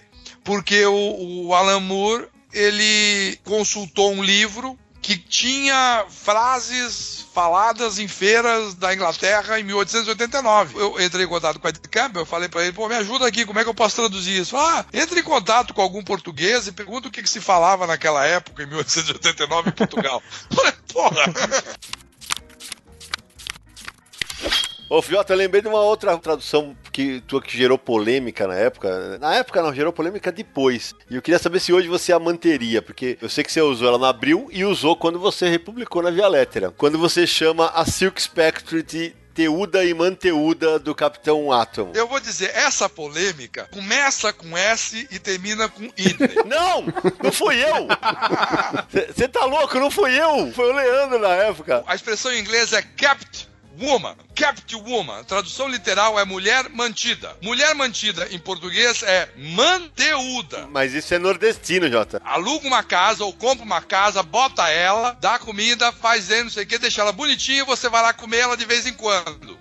E era exatamente isso que estava sendo falado naquele momento. Ela estava dizendo: o exército americano está me mantendo aqui como se eu fosse tua captive woman, tua manteuda. Que ela era uma amante, na verdade, e você podia falar assim. Que ela era uma captive woman. Não, então tá bom, vamos resolver editorialmente. O exército me mantém aqui como sua amante. Não, não era isso que estava escrito. Estava escrito Captive Woman. Captive Woman é uma mulher que você arranja uma casa para ela, você dá roupa, comida, você paga para ela e você paga aluguel, você compra roupa, você mantém essa é a, mulher. É a sua prostituta individual, na verdade. Individual, não é uma amante qualquer, não é uma puta qualquer. É porque manteúdo é um termo muito nordestino, né? Manteúdo, manteúdo não ficou muito famoso no Brasil pela Tieta. Foi, na Tieta. É, o JP tava assistindo a novela nessa época. Esse, essa palavra não é nordestina. Não, é que é muito usada mais no Nordeste. Ah, bom, mas e daí? Qual o problema? Só porque ela não tava no Nordeste, ela tava em Nova York, sei lá onde, em que canto. Pô, é manteúda, ela não era amante. Se eu traduzisse com amante, eu estaria errado. Aí o Sidney Guzzo vai ficar bravo comigo. Eu não, era criança nessa época, eu nem li isso aí, cara. Não adianta, se correr o bicho pega, se ficar o bicho come.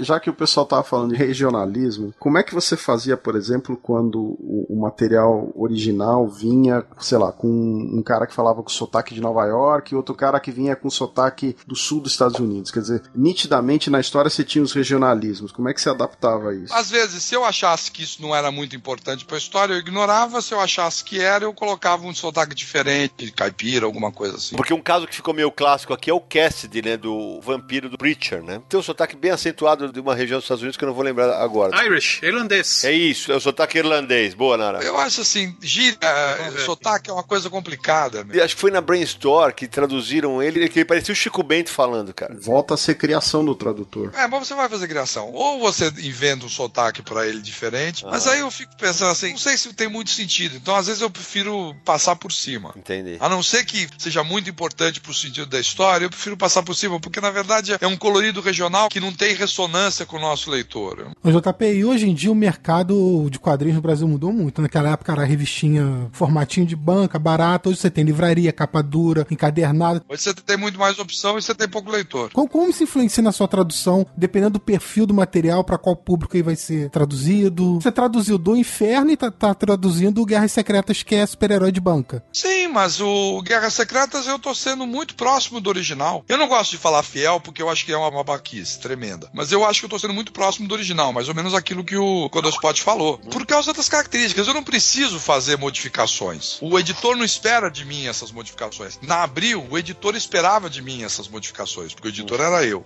E eu dizia, faça desse jeito. Você não assinava como editor na Abril, né? Não, nem o Elcio. Nem o Elcio? Ele tardou muito para tirar o diploma dele de jornalista, então ele não podia entrar como editor, nem como redator. Então, se você pegar as histórias antigas, ele tá como tradutor. Mas ele era redator. Era a mesma função dos outros. Pro nosso ouvinte que não sabe, o Jota é um psiquiatra, ele atua há quantos anos já, Jota? 32. 32 anos. É, quer dizer, é, a gente não sabe se foram os quadrinhos que transformaram em psiquiatra ou se a psiquiatria que transformou ele em tradutor, né? E como você divide o tempo, JP? Você não dorme? Como você faz? Hoje em dia eu durmo pra burro, só faço medicina. E traduzo 100 pagininhas por mês, né? Quando você traduzia mil, pelo amor de Deus, hein? Não, aí na verdade eu dividia meio a meio, né? Durante muito tempo. Foi uma loucura, porque eu fazia 20 horas semanais no hospital, ainda tinha o consultório, e ainda tinha editora, tinha tradução para outras editoras. Aquela coisa, né? O que, que eu fazia da meia-noite às quatro, né? Você ainda lê quadrinho, Jota? Leio, mas bem menos do que o que eu lia antes. E essa é uma das razões porque eu ainda traduzo, né? Porque é o, o maior volume de leitura de quadrinho é o materialzinho que eu tô traduzindo. Mas eu tenho muita coisa. Eu não acompanho mais. Então, por exemplo, eu tô lendo tudo, muita coisa atrasado, entendeu? Tá. Então, por exemplo, um amigo meu me falou, porra, você tem que ler Batman Eterno. Eu falei, puta, eu fui ver, tem 500 coisas que já foram lançadas, mas eu não li ainda. Vou atrás, dá uma lida. Pô, o material Mas- do Batman do Brubaker, eu tô lendo agora. Mas a tua predileção sempre foi mais super-herói, né, Jota? Ah, sempre. Tinha uma época que eu tinha vergonha, né? Mas agora não, agora eu tenho orgulho. Ô JP, você considera quadrinhos arte? Sim, então, sem dúvida. Então, se é uma forma de arte, você cortar. Não é uma obliteração da obra original? Um autor fazendo uma ingerência no, no trabalho do outro? É, é assim. Ué, agora eu não entendi nada. Ué, como não? Pergunta se eu ligo. Ah, eu vou, cara. Você liga! Esse é o JP, cara. A Mona Lisa na parede do JP só vai do olho até a boca. Não, ele bota o bigode. quadrinhos é uma arte puta, tá?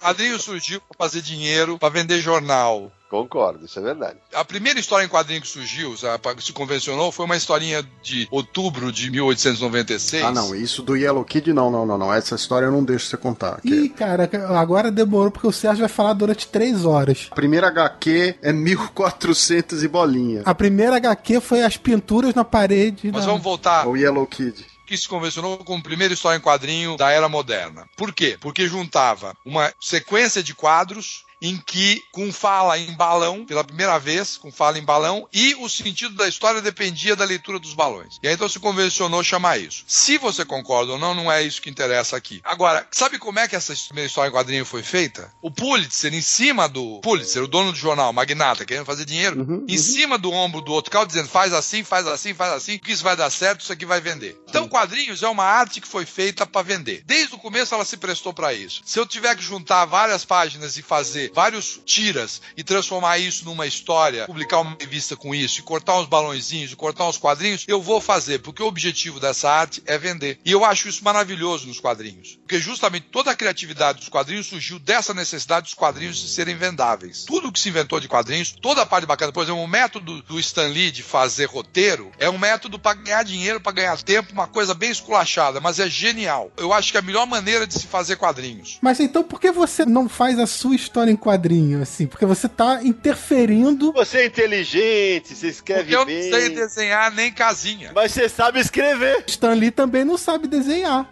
Eu já fiz uma ou outra na- época do Metal Pesado, mas não. É, não é defender o JP, mas tem um certo sentido quando você pensa que na literatura juvenil, né, que pega os clássicos e adapta de uma maneira mais paletável, né, vamos dizer assim. Vou falar em adaptação. Eu quero que vocês lembrem também. Isso que eu fazia na Abril, a Marvel também fez e muito. Porque a Marvel republicava o material de 60 nos anos 70. E adaptavam e cortavam o quadro. Mudavam o texto, mudavam o desenho. A Marvel redesenha as coisas ainda hoje. Claro. E é pra fazer mesmo. Ô Jota, aí me fala uma coisa, é, hoje ainda mais com a experiência de tantos anos de janela aí, você quando você entrega uma tradução, você entrega ela mais literal ou você já adapta? Depende. Mas depende do quê? Do título, do editor com quem você tá trabalhando? Do que eu tô combinando com o editor. Tá. Por exemplo, as traduções que o Mário entrega pra Panini, O Mário Luiz Barroso, que era editor da Abril. Ele já entrega pronto, que é o acordo que ele tem com eles. Eu não, eu entrego para algum editor copidescar. Por isso que as minhas traduções, variavelmente, na Panini, acabam sendo a quatro mãos, de lá e colocado. E, na verdade, foi uma coisa que eu insisti muito para que se fizesse nos últimos anos da Abril. Sim. Começar a acreditar o copydesk como tradutor também. Mas você tem uma preferência? Você prefere que tenha um copy desk? Eu prefiro entregar o texto completamente pronto. Só que é o seguinte, eu levo três vezes o tempo para deixar esse material pronto.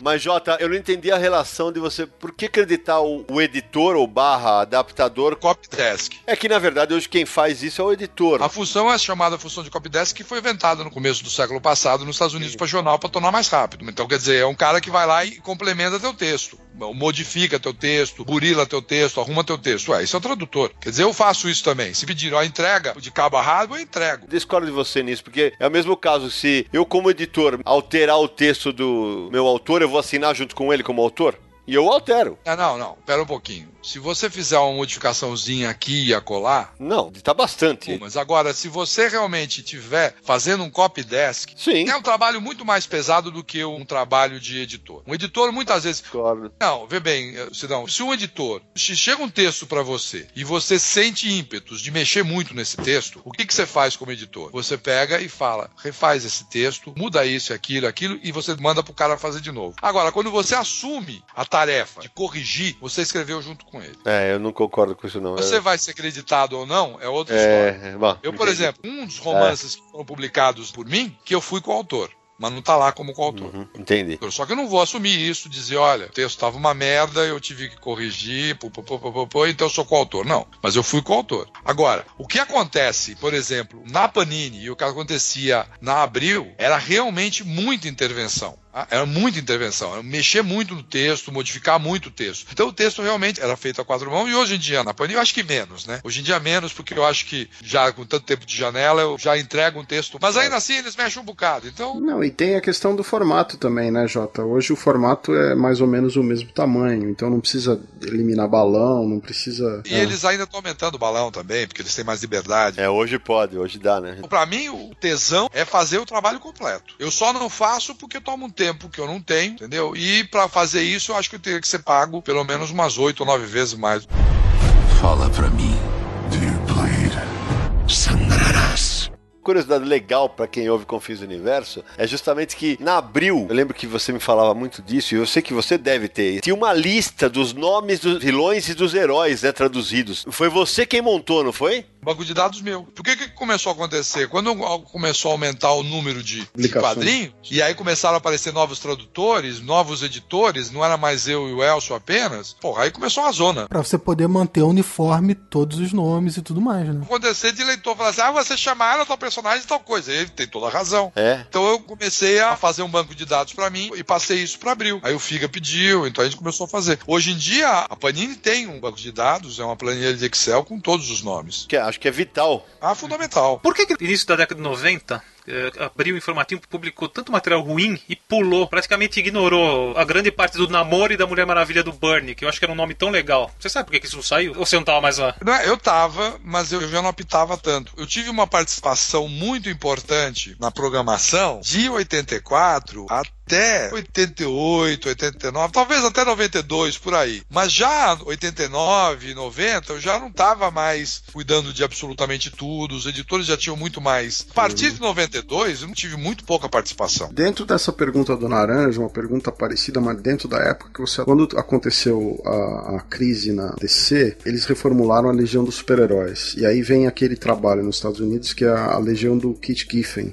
E esse trabalho ficou inédito no Brasil e era dessa época. Eu tenho um americano. Não, e veio para eu traduzir. Inclusive eu tenho todos os bromuros, porque isso ia ser lançado no DC especial. Sim. Mas e por que que não saiu? Eu não sei, acabou sendo cortada porque eles decidiram não publicar mais nada da Legião. Olha só. Pararam. Foi uma pena. É, porque esse material é muito bom. E ainda continua inédito, né? Um dos meus sonhos, eu já avisei para um monte de editor, né? Um dos meus sonhos é publicar Legião dos Super-Heróis desde o primeiro número. Ah, que legal, não sabia disso. Ah, mas é um sonho, não vai realizar, é um devaneio. Agora você tá tendo devaneio, você tem razão. Tá sonhando acordado. Vamos esquecer como o mercado mudou e tal. Qual seria o seu modelo ideal de publicação de quadrinhos no Brasil hoje em dia? Seria revista formatinho, como era antes? É, formato americano? É, mix? Como é que é? Pra mim é formato original. Ah, não há dúvida. Se você for publicar aquele material esquisito do Sienkiewicz e do Alan Moore, tem que publicar quadrado, ficar no formato. Tá falando do Big Numbers. Que até hoje eu não sei o final, viu, Jota, falando nisso do Big Numbers. Não, ninguém sabe. Ninguém sabe, só tem dois números publicados e um terceiro número que existe em algumas páginas disponíveis na internet. Ligaram, né? Não sei exatamente o que aconteceu. O que eu gostaria de publicar é exatamente como é o original. Agora, o que se fazia na Abril é o seguinte: a editora tinha aquele formato, tinha aquelas circunstâncias, então você vai adaptando nessas circunstâncias. Ô, Jota, mas você sabe quando eu falei de traduções que você mudaria tal, coisas. Eu tinha certeza absoluta, cara, que você ia falar assim, Sidão, eu não ia fazer aquela atrocidade que eu fiz com o Terra X. Terra X ficou muito melhor em português. Isso aí é uma das coisas que eu mais orgulho. Aquele material tão legível. Deixa eu explicar pro nosso ouvinte que é mais novinho. Que co- o Terra X foi uma minissérie originalmente em 12 partes dos Estados Unidos. É, purgante. é, é um purgante, concordo. Isso a gente concorda. Aí o JP é os eventos, encontrava a mim, o Codespot com um encadernado, cheio de amarelinhos e falava assim: Sidão, eu vou cortar, eu vou cortar, eu vou cortar. Eu falei, não corta que eu vou bater no Universo HQ. Bom, resultado: foi a primeira vez que o Universo HQ deu uma nota zero em resenha. Deu 4 zero. A cada número eu ia narrando o placar das páginas cortadas. Atenção, você ouvinte, sente-se agora. Ao final da quarta edição, foram cortadas 120 páginas da obra original. Que é o preconceito. Acho que a tua né? frustração é que você não assinou como roteirista. Mas ficou muito melhor. Ah, tá. Jesus. Se eu não tivesse comentado com você, você não ia perceber. Leitores, tentem ler o original. Quando vocês pararem lá pela 5%, porque não dá pra passar disso, aí vocês pegam o meu material da Mitos e leiam. Aí é uma história bem ágil, né, bem concatenada. Leitores, eles vão tentar fazer isso. Tem até página dessa minissérie no meu workshop de edição de quadrinhos, porque tem página dupla que começa na ímpar e termina na par. E, e olha, cortando tanta página, conseguiram errar dupla. Ah, não, mas aí não, isso não é responsabilidade minha. Isso Isso tem a ver com a inserção de propaganda, né? A culpa foi da Mitos, isso não é culpa do Jota, deixar muito claro. Desse material eu tenho muito orgulho. Nossa senhora. Você não tem vergonha na cara, Jota. Você é um lazarento. Porque material porque é um material legível. Se alguém conseguiu ler Terra X, é porque leu o meu material. Não, não fala aí. Não, tá bom, vai. Adianta. A, a maldade foi que, na época de publicar o Terra X de novo pela Panini, todo o material, Fernando Lopes, ele me obrigou a traduzir. Eu ia falar isso. Isso foi um castigo divino. Foi Odin que mandou. Eu traduzi o Terra X, aí depois era o Universo X, Isso. e aí eu não consegui terminar o Paraíso. Jota, confesso que o Paraíso X eu não li. Foi a única que tá, tá na pilha até hoje. Quando eu fizer uma tradução enxuta, Peraí, deixa eu entender. A tradução enxuta é corte. É claro. O raciocínio do Jota é como o montador do cinema. Bom, o papo tá mais do que animado aqui no Confis do Universo, né? Porque se deixar a gente vai ficar falando três horas, mas vamos dar uma paradinha, tomar uma água, a gente já volta.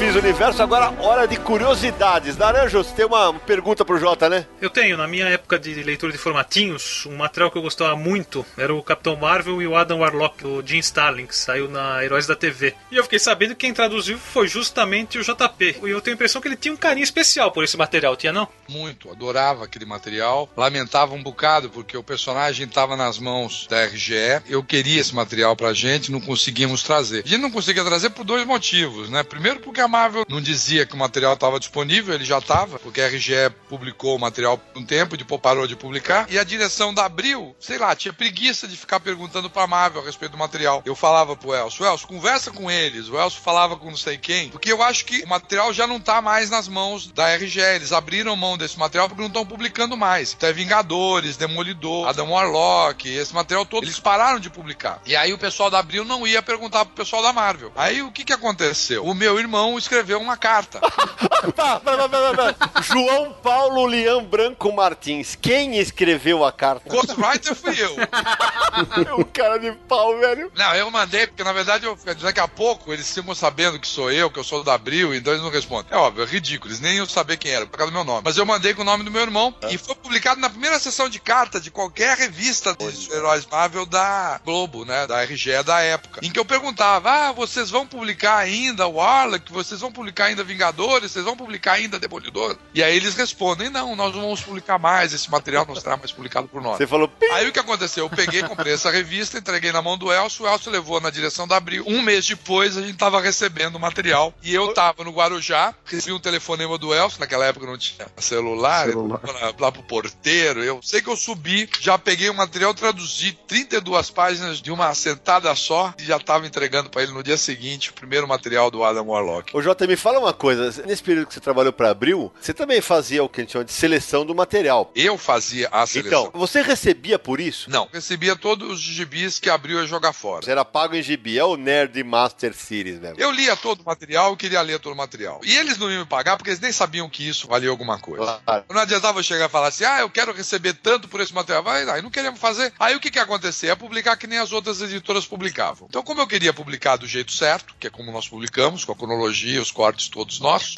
eu então fiz esse sacrifício. Não foi um sacrifício tão grande. A Abril recebia dois gibis americanos. E aí jogava um fora. Eu falei, joga na minha casa, né? No começo, nada. Mas depois, com o tempo, quando eles começaram a perceber, isso começou a ter alguns reflexos, né? Aí eles começaram a me pagar. Como é que eles me pagavam? Eles me pagavam com página de tradução. Então eles me pagavam uma tarde de programação com o Elcio, me acho que 40 ou 50 páginas de tradução. Tá. Mas antes não dava, não tinha nem como cobrar, porque eles não tinham nem ideia do que que é aquilo. É, eles eu- acabaram percebendo isso pelo seguinte, pra você ter uma ideia, quando a Abril adquiriu os personagens em 79, ela comprou de olho fechado 1.500 páginas. A Ah. partir do momento que eu começo a fazer a seleção do material, eles só compram aquilo que vai ser publicado. E Jota, e na época não existia a consultoria de quadrinhos, seria uma coisa ridícula, né? Não, nem tem. Eu não tinha nem como falar pra eles, ó, me paga isso. Eles começaram a pagar porque eles acabaram percebendo que aquilo tinha um valor e eles estavam com medo que eu parasse de fazer. Porque aí, quando começaram a se dar conta do que estava sendo feito, de como estava montado, porque isso aí já era 82, entendeu? O material estava bem diferente. A gente já estava para pegar o material das comics, já tínhamos englobado todo o material. E outra coisa, o trabalho que o Elcio fizemos deu resultado. Financeiramente deu, sem dúvida. Foi, não. E outra coisa, pra você ter uma ideia, Homem-Aranha e Hulk da RGE começaram vendendo 120, 118 mil exemplares. Sim. Três anos depois terminaram vendendo 18 mil. Isso na RGE. Na RGE. O material da Heróis da TV e Capitão América começaram vendendo em torno de 50 mil e terminaram, na época que veio todo o material da Marvel, que é Homem-Aranha, Hulk, todo o material veio pra gente, esses gibis já estavam vendendo 70, 80 mil exemplares. E assim, a gente já tava com o Super Aventuras Marvel e nós estávamos para lançar o Hulk, nós estávamos para lançar o Homem-Aranha e abril já começava a olhar pra DC Comics. Então, quer dizer, é gagável que alguma coisa tinha dado certo no trabalho que ele estava fazendo. Um adendo aqui pro nosso ouvinte, justamente para explicar isso. Pra vocês terem ideia de quando era diferente, o Jota até pode atestar isso. Até um comecinho, na primeira metade dos anos 90, uma revista na Abril era cancelada, formatinho de super-heróis, se ela vendesse menos de 35 mil exemplares. Cara, hoje as tiragens não são de 35. Em 79, quando chegava, baixava para menos de 50, já cancelava. Olha o que era diferente o mercado. A gente falava em números muito maiores. Por isso que o pessoal achava que os dois gibis iam ser cancelados em pouco tempo, porque eles ficavam lá, brigando para tirar o nariz da água, que era o limite de corte, né? É, só pra comparação, hoje uma revista da Marvel, pra cancelar, tem que estar na faixa dos 12 mil exemplares. Isso nos Estados Unidos. Acho muito difícil que a gente tenha tiragens hoje de super-herói de 35 mil exemplares. As revistas também hoje em dia são bem mais caras do que naquela época, né? Sim, O público hoje é muito menor. é muito diferente. Eu comecei a fazer a programação com o Elcio, eu começava a separar. Então eu pegava aqueles gibis que a gente recebia, eu chegava a ler 400 gibis em dois dias. Tô falando, não tô brincando não. Já eu, tem uma época que eu contei, eram cerca de 400 gibis que eu li em dois dias. Porque eu pegava uma coleção inteira, pegava assim 25 números de Homem-Aranha e lia em uma hora. Na verdade eu não lia, eu ficava passando as páginas eu e vendo. falar, é. É, já vi o que, que dava pra cortar, o que, que dava pra fazer. E eu selecionava naqueles 25 quais os gibis que iam entrar. O que, que a gente ia publicar, o que, que não ia publicar. Aí eu montava mais ou menos um esboço, o que, que tinha que ser publicado. Aí um dia o Elcio vinha na minha casa, a gente sentava lá e começava a programar edição por edição do semestre inteiro. Então de janeiro a junho, de julho a dezembro. Fiz isso até 88. Continuei dando a palpite até 92. Mas aí já não tinha mais tanta interferência. Os editores que entraram na Abril já eram editores mais versados no assunto. Logo eles se apaixonavam por aquilo, começavam a fazer o material. Então não precisava tanto da minha interferência, né? Super Aventuras Marvel foi o ápice de qualidade dessa época aí. Ah, sim. O Super Aventuras Marvel é filho dessa carta do meu irmão. Entrava Demolidor, X-Men, né? É, e aí eu- era o material que eu tava querendo, publicar o material do John Byrne, né? Tava bombando nos Estados Unidos e a gente não podendo publicar, a gente coisa boa. Eu já postava naquilo, sabia que ia ser um sucesso. Na verdade, foi um sucesso muito maior do que eu esperava, né? De qualquer um esperava. Ninguém consegue entender o que, que aconteceu com os X-Men nos anos 80 e 90. Olha, você falou X-Men. É, porque meu filho ensinou isso pra mim, né?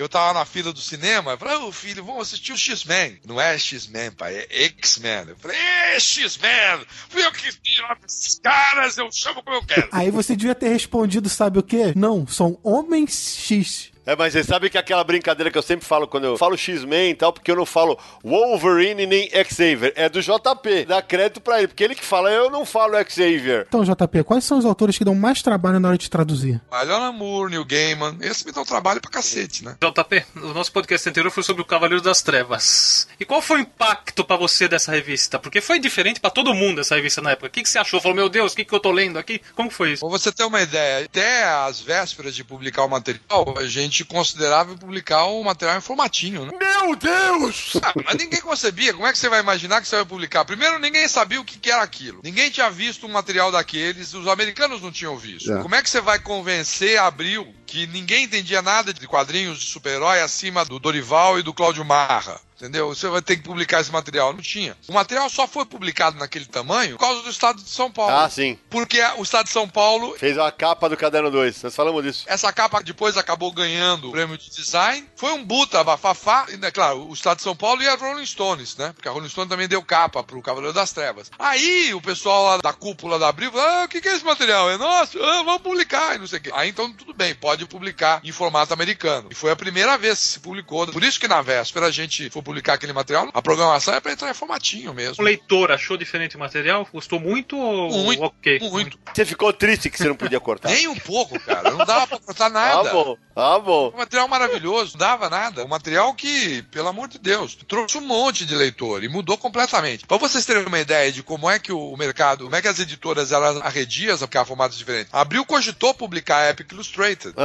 Vocês sabiam disso? Sabia. mas chegou a sair, né? A Illustrated não. Que saiu a Epic Marvel. Eu traduzi duas edições da Epic Illustrated, tinha lá, por exemplo, a Metamorfose Odyssey, essa coisa toda. Cheguei a traduzir duas edições, e aí foi um trabalho muito legal, porque eles pegaram a edição americana, e aí eles letrearam balõezinhos, colaram os balões, com texto em português, sobre os balões com texto em inglês. Em inglês. E aí pegaram essas duas edições que eu tenho, pegaram essas duas edições e entregaram para um grupo de pesquisa. E aí esse grupo de pesquisa passava para leitores escolhidos para eles lerem e dizer o que, que eles achavam. Para a Bill decidir se publicava naquele formato ou não. No fim acabou não publicando. Esse material ficou inédito, né? Tem o gibi Ah, tá traduzido por mim, traduzido em português, letreado pela Lilian. o material original da Epic Illustrated, de minisséries e tal, mas a, a revista de linha que competia com a Heavy Metal é inédito no Brasil. Nem a última história do Galactus, que é desenho do John Byrne, saiu. Bom, e só pra contextualizar, a Lilian que o JP cita é a Lilian Mitsunaga, a maior letrista de quadrinhos do Brasil, de longe. Isso foi o quê? Os quatro anos antes do Cavaleiro das Trevas. Então foi realmente uma mudança copérnica decidirem Entendi. publicar esse material. Ainda fizeram umas modificações que eu achava que não tinha, né? Por exemplo, em vez de publicar as capas originais, fizeram aquelas capas estilo Abril formatinho, que eram terríveis, né? Mas isso era As porque capas Abril originais tinha... eram pintadas todas. Eram pintadas, mas acontece o seguinte: a Abril tinha uma seção de capas, uma redação só para capas. Fazia a capa de todas as revistas, desde Maurício de Souza até Disney, Gordo e Magro, assim por diante. Então era uma redação especial. A gente queria usar as capas originais nos gibis, ou modificações das capas originais, tinha que mandar para eles, eles inventavam qualquer coisa. E não tinha nenhuma consonância, nenhuma ligação com a gente. Então, por exemplo, a capa do primeiro Batman, quando a gente recebeu, nós ficamos irritadíssimos, né? Que vinha aquele Batman com um sorrisão bacana, as histórias todas lá dentro mostrando um Batman negro, soturno, melancólico, e É, aquela é. capa que não tinha nada a ver, né? A gente até falou disso, Jota, no Cavaleiro das Trevas, que a, a capa do número 1 um do Cavaleiro das Trevas, ela tem aquele close e é diferente do original. Parece que na época, a lenda que reza é que foi pra tentar ficar mais próximo do público infantil. Eram as capas que o pessoal do departamento de capa sabia É. fazer. Outra coisa que também fizeram na primeira edição, é, assim, os recordatórios com um pensamento do Batman tinham fundo cinza. Eles tiraram todos os fundos cinzas. Se vocês pegarem a edição original, vocês notarem, tá lá recortadinho aqui. É umas coisas bobas, mas eu achei que foi ótimo de ter conseguido lançar naquele formato. Claro, marcou a época. Jota, eu tenho uma pergunta aqui que é uma curiosidade minha de muitos anos, que é o seguinte: você lembra do material do Mestre Kung Fu do Paul Gullis, né?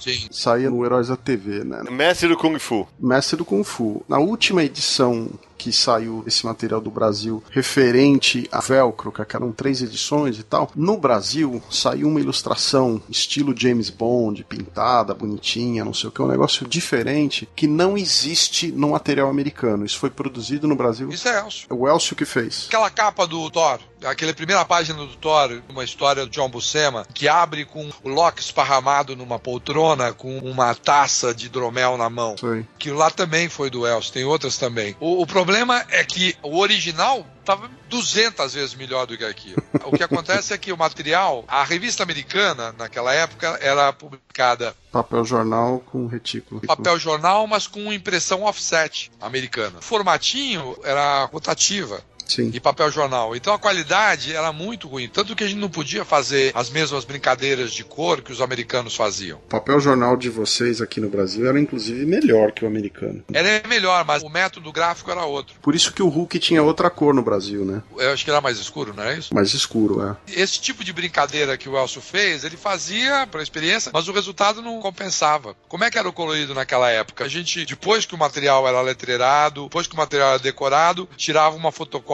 reduzida E fazia o guia de cor. Minha mulher, inclusive, foi uma das coloristas, né, na época. E, e aí você copiava, você usava guache, você usava lanquinha, coline, lápis de cor. E aí você fazia indicações mesmo. Essa aqui é a cor número B52T e assim por diante. Usando a escala da Pantone. Você usava a escala da Pantone. O pessoal está acostumado a tudo colorido no computador, o pessoal não faz nem ideia como é que era. Aí o que acontece? Esse material ia pra gráfica, junto com a arte montada, né, o coucher montado. E aí o que que fazia? Um filme do preto, do bromuro, né, montado. Uhum. E aí fazia o filme das três cores. É. Só que o filme das três cores não era baseado naquele guia de cores. Não. Eles faziam uma cópia heliográfica, bromuro montado. Essas cópias heliográficas iam pra mão de umas meninas que estavam lá na gráfica e elas então pintavam a cópia heliográfica com base na guia de cores. Então se chamava guia de cores porque era isso. Era uma guia das cores que iam ser colocadas na cópia heliográfica. A cópia heliográfica que era fotografada, e aí então você tinha o filme das três cores e você casava com o filme do bromuro. É isso mesmo. E aí o que acontece? A gente tinha duas limitações. Primeiro, o tipo de máquina rotativa não permitia os mesmas brincadeiras. Se você quiser, por exemplo, comparar as histórias do Steranko Sim. publicadas pela Abril e as histórias do Steranko publicadas pela Marvel. As cores, elas têm muito mais brincadeiras, assim, coisa que não dava pra fazer na rotativa. Além da limitação, tinha limitação das meninas. É verdade. Às vezes você mandava uma coisa, você dava uma brincadeira lá, fazia uma coisa mais ousada, e elas lambuzavam tudo. Então você tinha que tomar muito cuidado. Por isso que as cores eram mais chapadas no formatinho. Bom, galera, o papo tá espetacular, mas, cara, se deixar, a gente vai ficar falando 5 horas aqui. A gente sabe que a audiência exige que o nosso programa seja um pouco mais curto. Então, antes das despedidas, Jota, eu queria que você contasse um pouquinho. Você deu uma palestra outro dia sobre tradução de quadrinho. Como é que é? Tá vendendo a palestra pelo Brasil inteiro? Como é que é essa história? Quem me dera. A Casa Guilherme de Almeida, aqui em São Paulo, né, que é uma instituição ligada à prefeitura, especializada em tradução, ela inclusive tem cursos para tradutores. Ela fez uma sequência de palestras sobre tradutores em várias mídias diferentes. E a minha palestra foi a que encerrou essa sequência. Eu falei sobre tradução em quadrinhos, coloquei, falei da minha experiência, falei das mudanças que aconteceram nesses últimos 30 anos e das vicissitudes, dos percalços, das especificidades da tradução de quadrinhos. Foi bastante divertido. Muito interessante. Se Aí, alguém quiser vai. ouvir essa palestra, eu acho que o pessoal da Casa Guilherme de Almeida talvez ponha isso no ar mais pra frente. Agora, se quiser ao vivo, pode me contratar. Aí, Jota. Aí sim. Pode ir no meu consultório, a gente, Olha aí, a olha gente aí. dá um jeito. Trata tudo isso. Se você tiver um trauma porque você leu quadrinhos cortados durante a sua infância, procure o Dr. João Paulo. Não, isso já deu muita trela, porque com essa história de internet, hoje em dia, os pacientes, eles, quando vão no médico, muitas vezes eles se informam a respeito do médico antes de ir na consulta, ou depois, né? Eles vão se informar para saber do médico. E assim, quando procuro meu nome na internet, encontro algumas coisas de medicina, mas Claro, encontro uma claro, carrada de claro. quadrinhos. Então eu já tive dois ou três, não, os três pacientes meus falam, pô, você é o JP Martins! E aí? Você já acordou de alguém que tinha trauma por causa de corte de quadrinhos e foi te procurar sem saber que a culpa era sua? Ninguém quis te bater, não, né, Jota? e aí você tem que fazer cara de paisagem.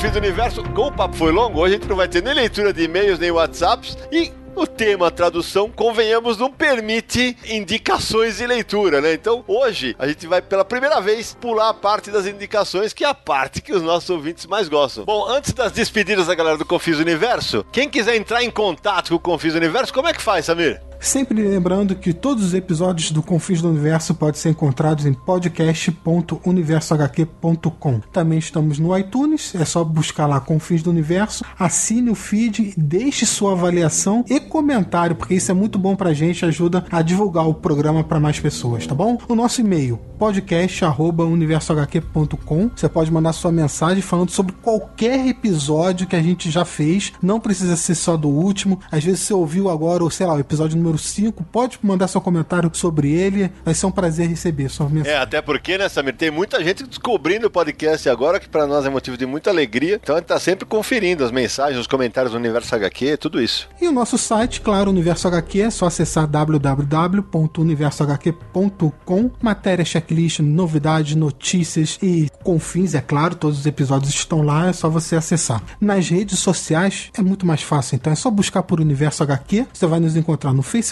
no Twitter, no Instagram e no Google+. De vez em quando a gente até avisa qual o tema do próximo episódio, você pode interagir com a gente, mandando pergunta, de vez em quando a gente faz isso, tá bom? Confins do Universo, que é um podcast quinzenal. Se você é um anunciante, quer divulgar seu produto ou seu serviço para nossos ouvintes, é só mandar um e-mail para comercial@universohq.com. Então, Nara, suas despedidas. Bom, pra sorte do Brasil, eu não atuei na carreira de tradutor, caso contrário, o país inteiro conheceria nos quadrinhos a famosa dupla Asterix e Naranjix. Então deixa pra lá. Obrigado, JP. Muito bom. Até a próxima. Samir, sua vez. Queria também deixar um agradecimento pro JP e agora eu vou dormir imaginando como seria o Confins do Universo editado pelo JP Martins. Deus é pai. Ia ficar meia hora. Quando esse foto, Sérgio. Olha, foi muito divertido, nostalgia aí de uma época antiga aí de mexer com essas coisas de quadrinho, lembrando de muita coisa aí da velha guarda, bem bacana, JP. Jota, sua vez. Eu estou muito contente de ter participado, agradeço muito. Eu tenho tido muito pouca oportunidade de falar sobre quadrinhos e é uma das coisas que eu mais gosto na vida. Então, quando vocês quiserem de novo falar bobagens sobre esse assunto tão espetacular, me convide. Ah, grande Jota, brigadaço, foi um prazer realmente conversar com você, até entre aspas, brigar com você, que foi algo que a gente faz nos últimos 20 anos, sempre com bastante cordialidade, com educação e com bom humor, que acho que isso é o que vale. Então, Jota, só fica tranquilo, porque aqui a gente só vai cortar o que realmente não for importante, tá bom? É sem devaneio, sem desencarnação, a gente se vê no próximo episódio de Confins Universo, valeu!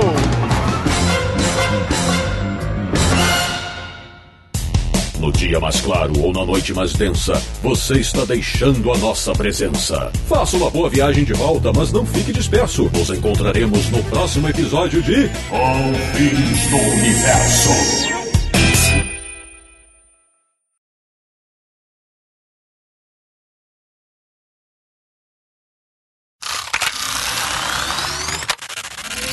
Você escuta com frequência o programa, Jota? Tudo no celular. Eu escuto, mas eu escuto na diagonal.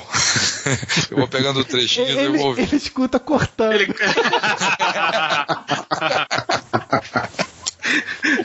Eu escuto muita coisa. O JP O que eu- edita eu podcast, pô. E agora eu vou dormir imaginando como seria o Confins do Universo editado pelo JP Martins. Bem-vindo, bem-vinda! Está começando mais uma edição de Confins Universo, www.universohq.com. E o programa de hoje vai traduzir, adaptar e versar quadrinhos à vontade. Eu sou Sidney Guzman, Samir Naliato, Marcelo Naranjo, Sérgio Codespotti, JP Martins. Seja bem-vindo, meu amigo. A gente se vê no próximo episódio de Confins Universo. Valeu!